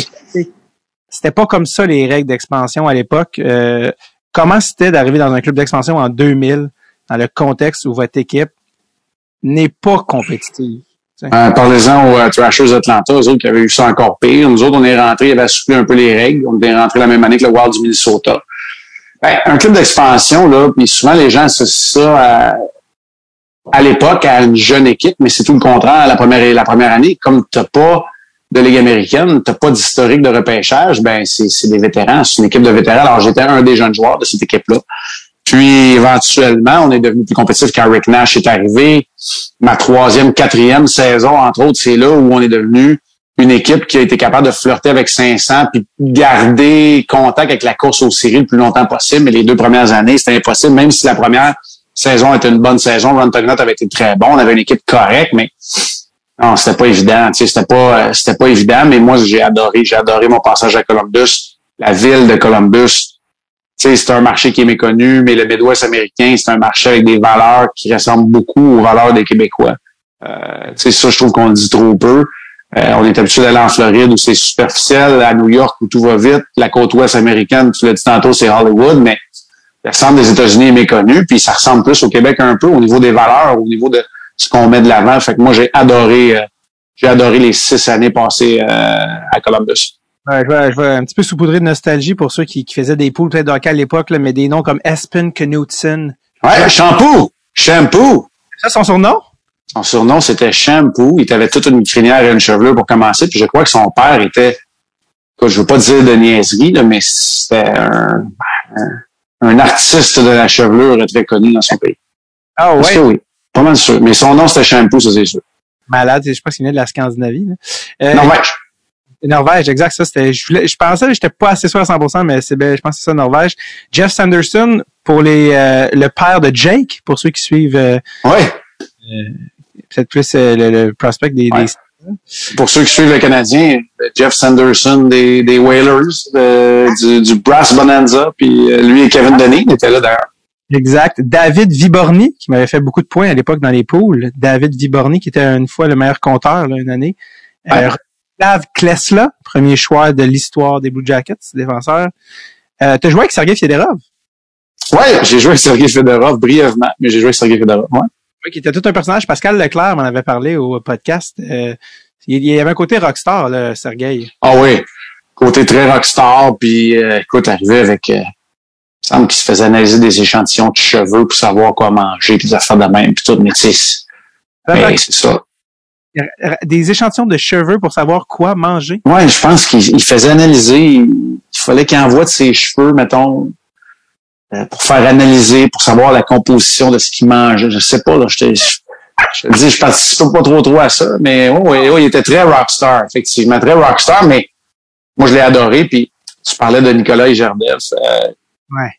Zi est arrivé avec un, hey, un traducteur. Un traducteur qui le suivait partout puis qui nous suivait partout. Ça avait pas de bon sens. Mais le traducteur, quand c'était le temps, par exemple, de dire qu'il fallait qu'après un match, il y avait un match joué puis qu'il allait faire une minute de 30 minutes de vélo, là, c'est drôle, le traducteur, il le trouvait pas, il était pas capable de dire en anglais, il prenait sa douche puis il s'en allait, tu sais. Nicolas Gerdev. Nicolas Gerdev qui avait une demi-visière teintée. Ouais un droitier qui était très skilled. Euh, Rick Nash, euh, le, le, seul, l'unique, euh, très relax. Parle-moi de la fois où Rick Nash est arrivé à Columbus à 18 ans, en étant le premier au total. Incroyable, un, une super vedette. C'est pas compliqué. il a gagné le Maurice Richard, il a gagné le Rocket Richard dans un club très ordinaire. Puis, écoute, la façon dont il était capable comme vétéran de devenir un spécialiste de la défensive, parce que les, les plus jeunes vont peut-être se rappeler de lui dans les équipes nationales, un gars qui tue des punitions, qui joue sur le troisième trio d'équipe Canada, mais c'est un gars qui a marqué.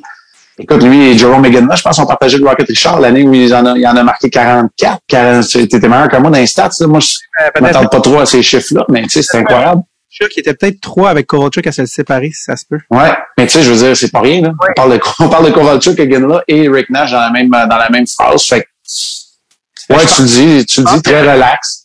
Je pense qu'il avait eu 42 buts et je pense qu'il n'avait pas 60 points. ouais, ça, ça se peut aussi.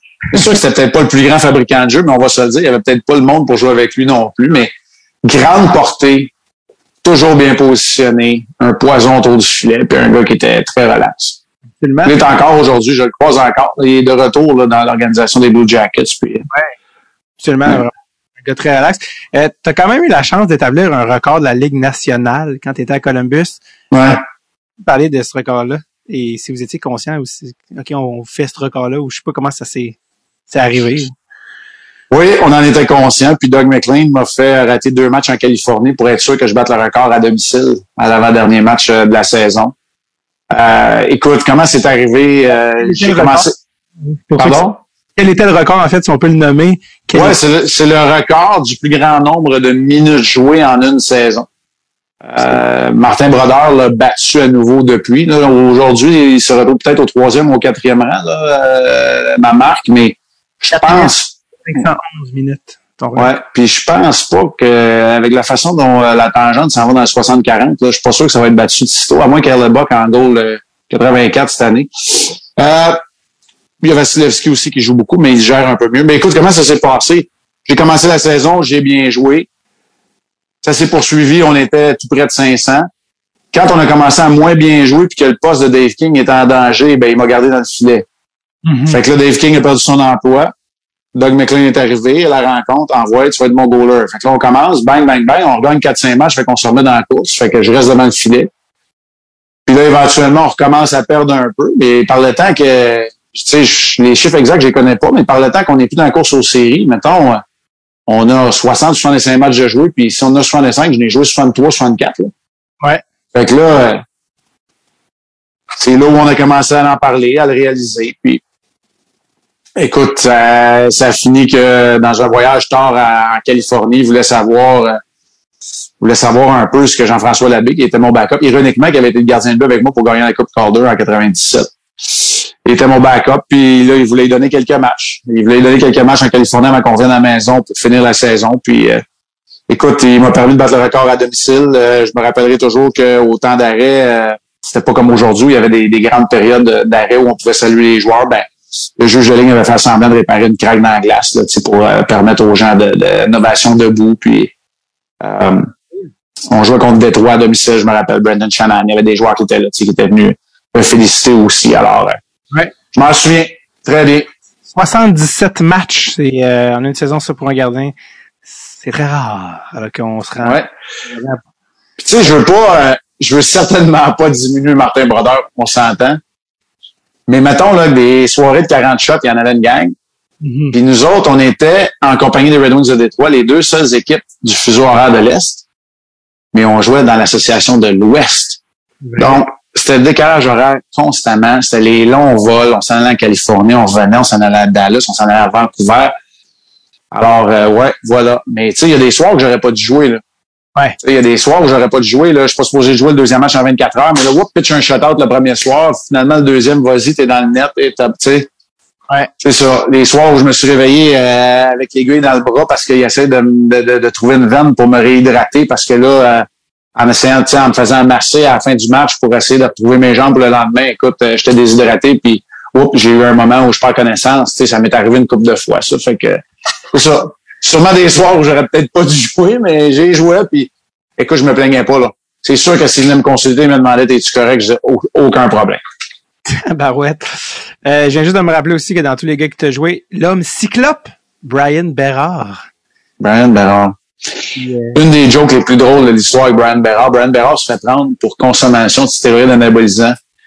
Et la joke, c'était, les gars, les gars avaient dit, Hey, Burr, c'est bien beau les stéroïdes, mais t'as-tu oublié qu'il fallait que tu t'entraînes? c'était pas le gars qui était le plus en forme, tu sais, c'était...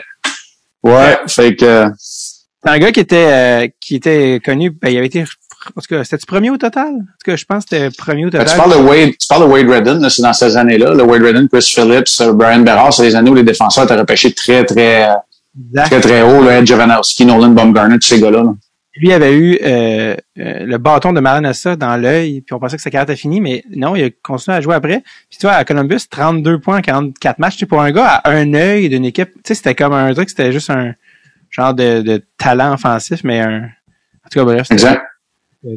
Sa photo sur Hockey tu vois clairement un gros œil et un très petit œil. C'est assez particulier. Là. Tu le vois très bien lequel est lequel. Euh, on, a, on a parlé évidemment de l'or au World Championship en 2004 que tu as gagné avec euh, Danny Hitley dans son prime, Daniel Brière. Trio de gardiens, euh, on parlait, as parlé de latin tantôt, Triumvera, hein, gardien oui. Marc Denis. Tu étais troisième gardien, mais 2006, là, on a passé le lockout, c'est toi qui étais le gardien avec Alex Old.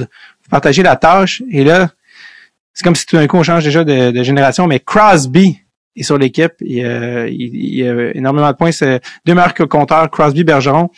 Euh, sur cette équipe-là. Fait que tu as joué avec Crosby dans ta carrière, ce qui est quand même pas rien. Euh, ton souvenir d'un très jeune Sidney Crosby? Écoute, en 2006, c'est l'année après les Olympiques où euh, ça a été la débâcle à Turin et il n'y a pas beaucoup de vétérans qui veulent se présenter pour cette équipe-là. Alors, je me rappelle très bien, écoute, Stéphane Robida et moi, on était deux des plus vieux. hmm. dans l'équipe, jusqu'à ce que Brendan Shannon s'amène pour être le capitaine de l'équipe. Puis là, je pense que j'étais le deuxième ou troisième plus vieux de toute l'équipe. Puis euh, j'étais le gardien de but numéro un. Euh, notre premier trio, c'était Boys avec Bergeron et, et Crosby. Puis, écoute, ces gars-là avaient, quoi, 18, 19 ans? Fait que euh, c'était quand même assez impressionnant. On avait une très, très jeune équipe. Comment ça a été? Ça a été fabuleux. Moi, Sid, je l'ai adoré. Euh, il a été excellent aussi pour nous. Puis, j'ai pas un mot à dire. C'était assez impressionnant. Moi, le plus impressionnant de tout ça, c'est qu'on est allé, c'était en Lettonie. Puis, on est allé faire le camp à Minsk. Écoute, ils nous donnent une protection, OK? Parce qu'on est au Bélarus, là. C'est une euh,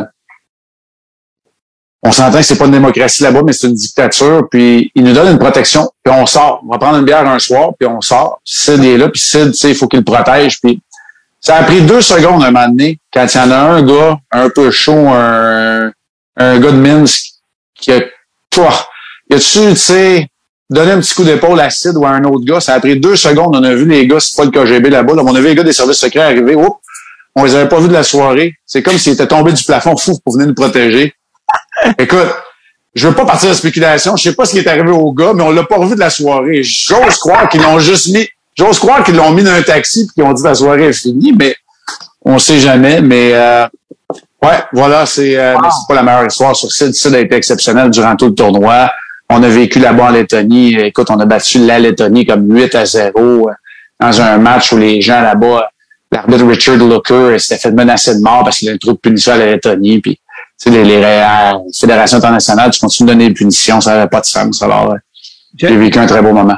Je me de quoi tu parlais quand tu disais, on s'était fait donner une protection. J'ai une protection, une protection. Ouais. Ben, tu sais, tu, tu sors pas, tu te promènes pas à Minsk quand tu connais pas ça, puis que t'es un étranger, puis tout. Fait que, tu sais, on avait comme la protection des, je présume, chez les services secrets ou la, la, la, la, garde rapprochée peut-être du dictateur ou du gouvernement là-bas. Je sais pas trop, Tu sais, des gardes du corps tout court. Alors, Mais, tu sais, on, on les avait pas vus. C'était comme nos accompagnateurs. Puis, hmm. écoute, j'ai, j'ai jamais vu de gun sorti. Là, c'est pas ça. L'histoire est pas aussi bonne que ça. Je suis pas dans le Far West. Mais, tu sais, ça fait pas mal film de l'Europe de l'Est des, années 90 le gars un peu chaud qui disparaît, qu'on retrouve son corps à Tchernobyl des ans plus tard. Écoute, j'ai pas, j'ai pas cherché à savoir il était rendu. Ah, j'ai pas, j'ai pas posé de questions non plus. don't last, don't tell. Exact. Euh, tu conclus ta carrière à Tampa Bay, dans la Ligue nationale de hockey, euh, qui était une vraie petite mine de Québécois. Hein? Vincent Lecavalier, la saison de 52 buts, tu étais là. Ouais. Saint-Louis. J'imagine que tu peux même converser en français avec Dan Boyle, si ça te tentait. Parce qu'il parle... Dan Boyle, ouais. Brad Richards aussi parlait un peu baragouineux français. Exact, il avait joué à Rimouski. Euh, euh, mais on dirait que à chaque fois qu'on parle de toi à Tampa, la discussion revient toujours à Fac, Marc, comment ça se passait avec Torts? ouais, écoute, euh, ben, écoute, c'est pas compliqué. Euh, je suis arrivé là-bas pour être le gardien de but numéro un. Ça n'avait pas été facile pour John Graham l'année d'avant. J'ai quand même été changé par contre un des, des joueurs favoris aussi de, de Torts, Frédéric Maudine, qui est un excellent joueur de hockey. Un joueur favori là-bas à pas. Il avait gagné la Coupe avec eux autres en 2004. Puis euh, Écoute, euh, la première raison, tu sais, à la base, moi, je reviens tout le temps à la même affaire. Si j'avais arrêté plus de rondelles, il n'aurait pas eu de problème avec toi. Mm-hmm.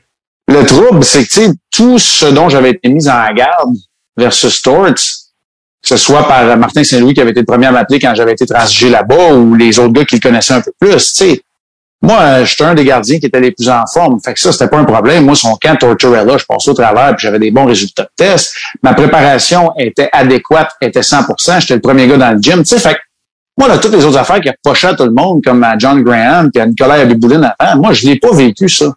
Mais ce que j'ai vécu que j'en revenais pas, c'était de, de, communiquer clairement le manque de confiance qu'il y avait en toi, puis te dire que tu n'as pas de laisse, tu n'as pas de marge de manœuvre. Ça, j'ai très mal vécu avec ça. Puis quand j'ai commencé à pas arrêter les rondelles, ben là, j'ai commencé à me poser des questions, puis ça a été le début de la fin pour moi. L'autre chose, l'autre chose avec Torts, puis tu sais, je, je vais vous faire fi là, des, ce qu'ils disent en, ce quatre murs de deux gars qui veulent, tu sais, lui qui veut gagner, puis moi qui veux gauler, puis tu sais, ça, je ferai fi de ça, mais moi, après la saison, la première, la saison de misère, où là, il me dit, on va repartir l'année prochaine au camp sur des bases solides, c'est-à-dire on va recommencer sur un tableau blanc. Ben, c'était de la bullshit. Parce que c'est moi qui ai connu le meilleur camp. J'ai clairement été le meilleur gardien au camp suivant. Et lui a jamais voulu faire de moi le gardien but partant. Fait qu'il m'a jamais utilisé de la, bonne façon la deuxième année. Mais je le redis. Sais, moi, c'est dans le miroir en premier. Arrêté pas un ballon de plage un donné. Fait que, tu sais, quand tu fais les arrêts après ça, tu as les arguments. Quand tu les fais pas, ben, c'est ça. C'est ce qui est arrivé. C'est sûr qu'il n'a rien fait pour m'aider, mais en même temps, c'était à moi de, trouver le moyen, puis j'ai pas été capable de le trouver. Là, tu dis, euh, ça me fait penser quand tu dis, je t'ai pas capable d'arrêter un ballon de plage. C'est sûr que tu as vu ça, puis je sais très bien que ça sent de quoi je parle. Ça a été un peu, euh, on va pas dire viral, c'est exagéré, mais ça circulait sur le web. Quand il y a eu un extrait d'une télé, euh, d'une game anglophone, puis là, il y a une rondelle qui était dans ta direction, puis le commentateur a fait une joke de quelque chose de... En tout cas, ça lui est passé five hole en Ben référence. oui. Oui, t'as vu ça passer? Ben oui, c'est Bobby Dallas, en plus. Euh, C'est qui ce Bobby Dallas, c'était, c'était la- l'analyste des matchs euh, au réseau anglophone, euh, au réseau anglophone de la radio. On voyageait, on voyageait ensemble une fois de temps en temps. Puis je pense qu'il faisait le match à TSN ce soir-là. Puis euh, ah oui, je le connaissais bien. Ça, j'en reviens pas qu'il ait dit ça. Eh, quand- qui t'a envoyé l'extrait? Comment t'as su que ça? Ou... Ben, j'ai quelqu'un qui me l'avait dit. Je présume d'un jour qui ont suivi, là. Ouais, ouais, ouais. Tu l'avais-tu mal pris? Comment t'avais pris ça? quand Non, non, pas. Je me prends pas au sérieux deux secondes. là. Ok, ok, ok. Non, non, non, ça m'avait pas dérangé, mais pas dérangé du tout. Tu y as pas écrit ou rien. là? Non, non, non, non. J'ai pas écrit, j'en voulais pas. Tout était parfait, mais écoute, c'était gratuit un peu, ça. C'était comme une phase de Hey, c'était pas fin, ça. Moi, quand, il l'a dit, ça m'a pris deux secondes, j'ai fait Ah il vient-tu juste de dire ça? On dirait que je l'ai réécouté, j'ai entendu. Il y a un petit, un petit jab on the side à Marc euh, puis son five En tout cas, bref. tu sais, en plus, c'est pas exactement le gars qui, qui tire sur tout ce qui bouge. C'est pas comme si, gars, t'en donnes, tu vas en recevoir. D'ailleurs, parlant de, de cardiaque, quand t'étais à Tempa, t'as connu un jeune euh, Mike Smith qui, euh, côté maniement de rondelle, était quand même assez euh, exceptionnel. C'est quoi ton souvenir du jeune Mike Smith quand même?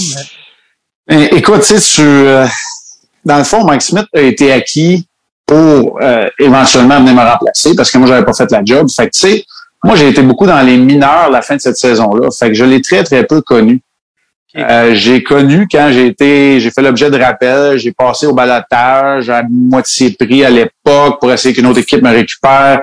Fait que, tu sais, j'étais surtout à Norfolk, je suis venu pour un match ou deux, j'étais sur le banc. Fait que la relation était un peu bizarre. Ça a été un peu bizarre, comme avec Carrie Rameau, comme avec Johan Holmqvist aussi, avec qui pourtant je m'entendais très bien. Parce que là, en tout cas, cette partie-là ne nous appartenait pas. Ça a vraiment été créé par l'organisation, par Tortorella, entre autres. Ça a été une situation qui était très, très bizarre. Fait que c'est sûr que moi, quand j'arrivais là-bas, j'avais pas le goût de faire la grosse façon à Mike Smith. Mais c'est un gars qui est très compétitif. C'est un gars qui joue encore plus la rondelle, je pense, qu'aujourd'hui, à l'époque, quand il était très jeune. Puis c'est un gars qui tire, sais, qui roule encore sa base en Ligue nationale de hockey. Fait que, tu sais, maintenant, est-ce que la situation devant le filet des, des Oilers, c'est la meilleure? Non, mais, tu sais, il mérite amplement. Non, mais il mérite son poste encore dans la Ligue nationale de hockey. On l'a vu la saison dernière. Il y a eu une, très bonne saison. Les médailles d'or olympiques, Mike, euh, mine de rien, il était troisième gardien euh, sur une des équipes. Euh, comme de Montréal, qui a commencé à jouer à Montréal, de conclure tout- toutes ces, ces plus que deux décennies, trois décennies de hockey, de signer avec l'organisation du Canadien, c'était, il y a un petit côté euh, scénario hollywoodien de dire, regarde, on va mettre les, on va finir avec la petite, euh, la petite boucle. C'était-tu prémédité en sachant que c'était la fin pour toi ou c'était dans l'espoir de revenir dans la Ligue nationale? Qu'est-ce qui t'a motivé à signer avec l'organisation du Canadien? Euh, c'était pas c'était pas prémédité que c'était la fin. Quand Bob Gainé et Julien Brisebois m'ont appelé la première journée où je suis devenu agent libre sans restriction pour la, première fois de ma carrière, à cause du rachat de mon contrat de Tampa, euh, ils m'ont donné 48 heures, ils m'ont donné quelques jours si j'avais une offre d'un contrat à sens unique, à un seul volet, mais j'avais déjà dit avec euh, ma femme que s'il y en avait pas, puis on pensait pas allait en avoir à ce moment-là, que euh, j'allais signer l'entente parce que euh, c'était la première équipe qui avait manifesté euh, de l'intérêt. Je savais qu'il y avait un jeune, deux jeunes gardiens de but d'avenir en Price et à Alak. Je n'essayais pas de m'acheter une carrière de 10 ans à Montréal. Je connaissais mon rôle, j'étais prêt à le faire. Puis tu sais, j'avais un peu l'étiquette du gars qui goulait 76 games par année. Fait que tu sais, j'étais numéro un ou rien. Ce qui était pas vrai, ce qui était plus vrai. Parce que tu sais, même quand je suis retourné dans la Ligue américaine, je jouais pas mal de temps, que ce soit à Norfolk ou à Hamilton. Bref, fait que j'étais prêt à le faire. Je voulais le faire avec Roland Melançon, un entraîneur des gardiens que c'est rien contre Jeffrey, c'est qui était mon entraîneur des gardiens avec Tampa, mais ça n'a pas fonctionné. Tu sais, fait que je voulais un gars qui allait me remettre sur la- le droit chemin, sur la traque. Et puis finalement, euh, écoute, euh, ça s'est avéré de mon dernier arrêt, puis je- ça m'a permis de finir en paix un peu avec le hockey. Puis tu sais, on pourrait parler de la fin, mais ensuite, après ma, ma, saison à Montréal, mais tu sais, Julien Brisebois m'a traité avec énormément de respect. idem avec, avec Bob Gainey. J'aurais aimé jouer plus de matchs. Il est arrivé une couple de fois où j'étais à Montréal où on me disait, tu vas peut-être avoir le prochain départ. Finalement, je l'avais pas. C'est correct, j'ai pas d'amertume du tout, du tout. Puis je pense que ma dernière saison dans l'organisation du Canadien à Hamilton, même si j'étais loin de ma famille, puis j'ai trouvé ça très, très tough, euh, ça m'a permis d'être en paix avec le monde du hockey. Parce que sinon, j'aurais été très amer. Je vais te le dire, j'ai été amer après, après mon passage euh, dans l'organisation de Tempo. Tu as quand même joué ton dernier match en Ligue nationale à Montréal, ce qui est pas rien après avoir joué le premier, euh, en guillemets, qui était pas officiel, mais au forum, de terminer le dernier dans l'uniforme du Canadien. Euh, étais jeune, là, à ce moment-là, tu avais 31, avais, je pense, 31. La retraite à 31 ans, tu sais, il y a, y a l'Europe, il y a plein de, de possibilités. Qu'est-ce qui fait que tu dis à 31 ans, OK, non, c'est fini, j'arrête? Ben écoute, c'est pas compliqué, c'est que t'as plus de job. On va se le dire, c'est ça la réalité. Tu sais, euh, j'ai passé très près de signer à Toronto. L'organisation, euh, François Allaire voulait m'avoir à Toronto. Finalement, je pense que c'est Brian Burke qui était encore là, qui avait choisi Joey McDonald. Il y a, il y a des joueurs, il y a des goalers comme Roy Doublewitch qui est revenu euh, d'Europe euh, pour signer des contrats à deux volets. Je voulais un contrat à un volet. Puis j'ai refusé après ça une invitation à un camp. Je pense que c'était à ben, je, pense pas, c'était à Détroit, entre autres. Ken voulait m'inviter. Je voulais avoir un contrat. Je voulais pas faire le même manège que j'avais fait à, ma famille euh, l'année précédente. À Toronto, j'aurais peut-être accepté. En fait, j'aurais accepté un contrat à deux volets parce que l'équipe de la Ligue américaine et l'équipe de la Ligue nationale sont dans la, même ville. J'étais prêt à faire face à cette situation-là, mais c'est correct. Tu sais, quand t'as pu, c'est pas compliqué. Tu sais, Dave Reed m'avait déjà dit, raconte cette histoire-là souvent, mais je trouve qu'elle est tellement bonne. Dave Reed est en fin de carrière. Moi, je suis début de carrière. On est des joueurs extra au Colorado. Puis, un matin, on s'installe. Il y a une conférence de presse à la TV d'un joueur de football qui prend sa retraite. Il me tape un peu, puis il dit, tu sais, que, il y a des bonnes chances que tout le monde ne fasse jamais de conférence de presse pour annoncer notre retraite. C'est tellement la. Tu sais, je veux dire, il n'y a pas beaucoup de gars comme Patrick, mettons, qui font, qui font une annonce pour dire qu'ils prennent leur retraite. C'est nous autres, on se fait tasser. C'est un peu ce qui m'est arrivé. Puis c'est comme ça qu'à finalement, 31 ans, la retraite du hockey est arrivée. Est-ce qu'il y avait des mes offres de, mettons, 4 ans en Suisse? Avec 4 ans d'aller jouer dans la Suisse? Oh, non, non, non. Tu sais, il aurait fallu prendre la décision. Ça, ça se fait, ça se prend très tôt dans l'été. Hein. Ça se prend tôt dans l'été, puis sais, il aurait fallu prendre cette décision-là puis vraiment faire le move à l'avance. J'étais pas prêt à me reprendre une autre année au complet avant de retourner euh, en Europe. Alors, euh, à ce moment-là, il était trop tard. sais, écoute, il y a bien eu euh, André Markov qui était venu me voir un moment donné dans l'autobus. On a go to Russia, two million, tu sais, puis c'était un peu comme ça la KHL à l'époque. Fait que, tu sais, je voulais pas, j'avais pas nécessairement envie de, j'ai pas fait les contacts. Il y avait quelques équipes de la KHL qui avaient voulu me contacter, mais j'étais comme pas embarqué là-dedans. C'était pas ce que c'est aujourd'hui non plus. Là. La KHL, on va se le dire, il y avait beaucoup d'histoires d'horreur, probablement autant que de bonnes histoires. Fait que je voulais pas embarquer dans, là-dedans. Fait que c'était comme ça va être la fin. Euh, T'as eu un, même un passage après où tu été un peu coach avec euh, les SAGs euh, à, la retraite? parce que t'étais dans parce que ta retraite, je sais pas pourquoi qu'on parle de retraite, tu étais dans début trentaine. Euh, exact. Ah, puis je veux pas te presser, je veux pas te presser dans le temps, là, mais moi, je m'étais gardé comme une heure et demie, puis là, fait que ça va vite, fait que je veux pas, je veux pas te brusquer non plus, mais je sais qu'on Absolument. On arrive proche, fait que pas de trouble, mais écoute, euh, on, je te donne encore, on se donne encore un petit cinq minutes, mettons. Là. Oui, absolument. Non, tu fais bien de le mentionner honnêtement parce que euh, je, je, le demande avant de commencer non, mais je veux juste dire, je veux juste dire au monde, tu sais, qui m'ont demandé une heure de mon temps, tu sais, fait que, mais moi, je jase aussi, là, par exemple, je vais te le dire, c'est de ma faute, Non, mais honnêtement, je vais, je vais te laisser partir parce qu'en plus, ça se passe, ça n'a pas de sens, des fois, euh, t'as tellement de vie, on passe d'une anecdote à l'autre, puis on commence Sam Breton, on est rendu à la tempo. Tu sais, bon, bref. Mais, euh, non, je te réinviterai une autre fois pour faire la, On fera la deuxième partie. Exact, c'est ça. Non, non, mais honnêtement, je veux pas prendre plus de temps parce que moi-même, j'ai regardé là, j'ai fait, non, c'est-tu la bonne heure? C'est pas euh, on a passé d'un truc à l'autre. Euh, mais euh, non, je te laisse. Non, je vais te laisser aller parce que si on, on fait, on rentre dans le journaliste, on fera un autre épisode, puis on reviendra dans tout. On, on ira dans l'autre affaire, mais euh, oui, non, c'est ça, je vais, te laisser, je vais te laisser aller parce que j'ai déjà bossé.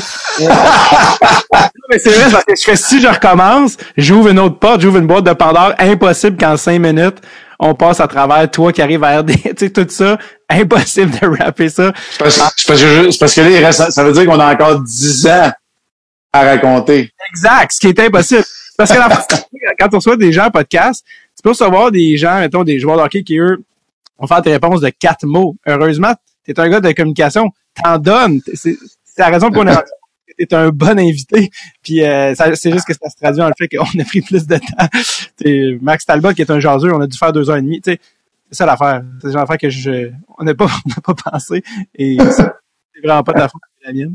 Euh, ça pour dire, Marc, ça, c'était partie 1 complétée. Euh, euh, ça fait vraiment plaisir de te, de te recevoir. Euh, et, je, vais faire un, je vais faire un deal. Je vais faire un deal. On se trouve, on se trouve un moment, puis on fait un partie 2, puis on fait un on-cut. C'est correct, ça? Eh oui, non, non, honnêtement.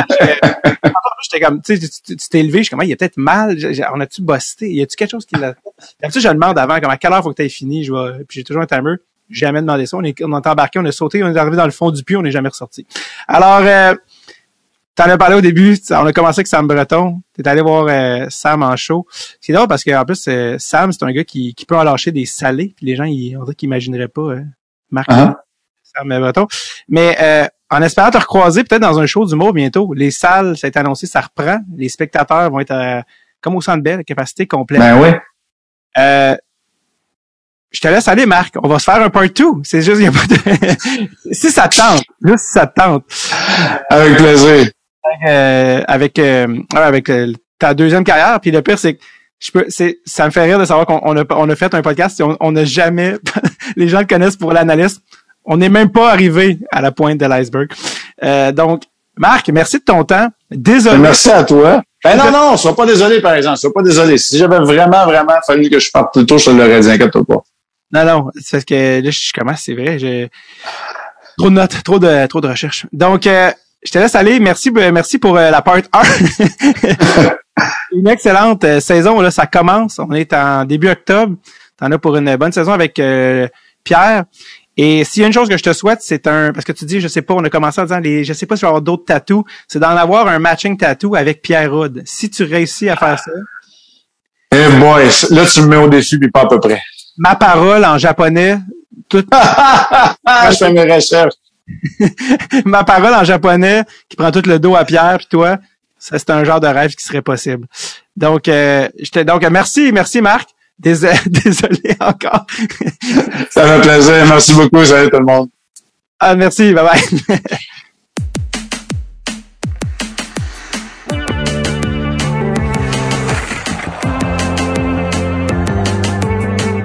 Merci à Marc Denis, mon Dieu, vous me voyez à la fin. Désolé, à la fin, vous voyez, il y a un moment où on aurait pu faire du montage, mais je patine un peu parce que je fais juste, je suis en train de voir mes feuilles, je réalise à quel point c'est impossible.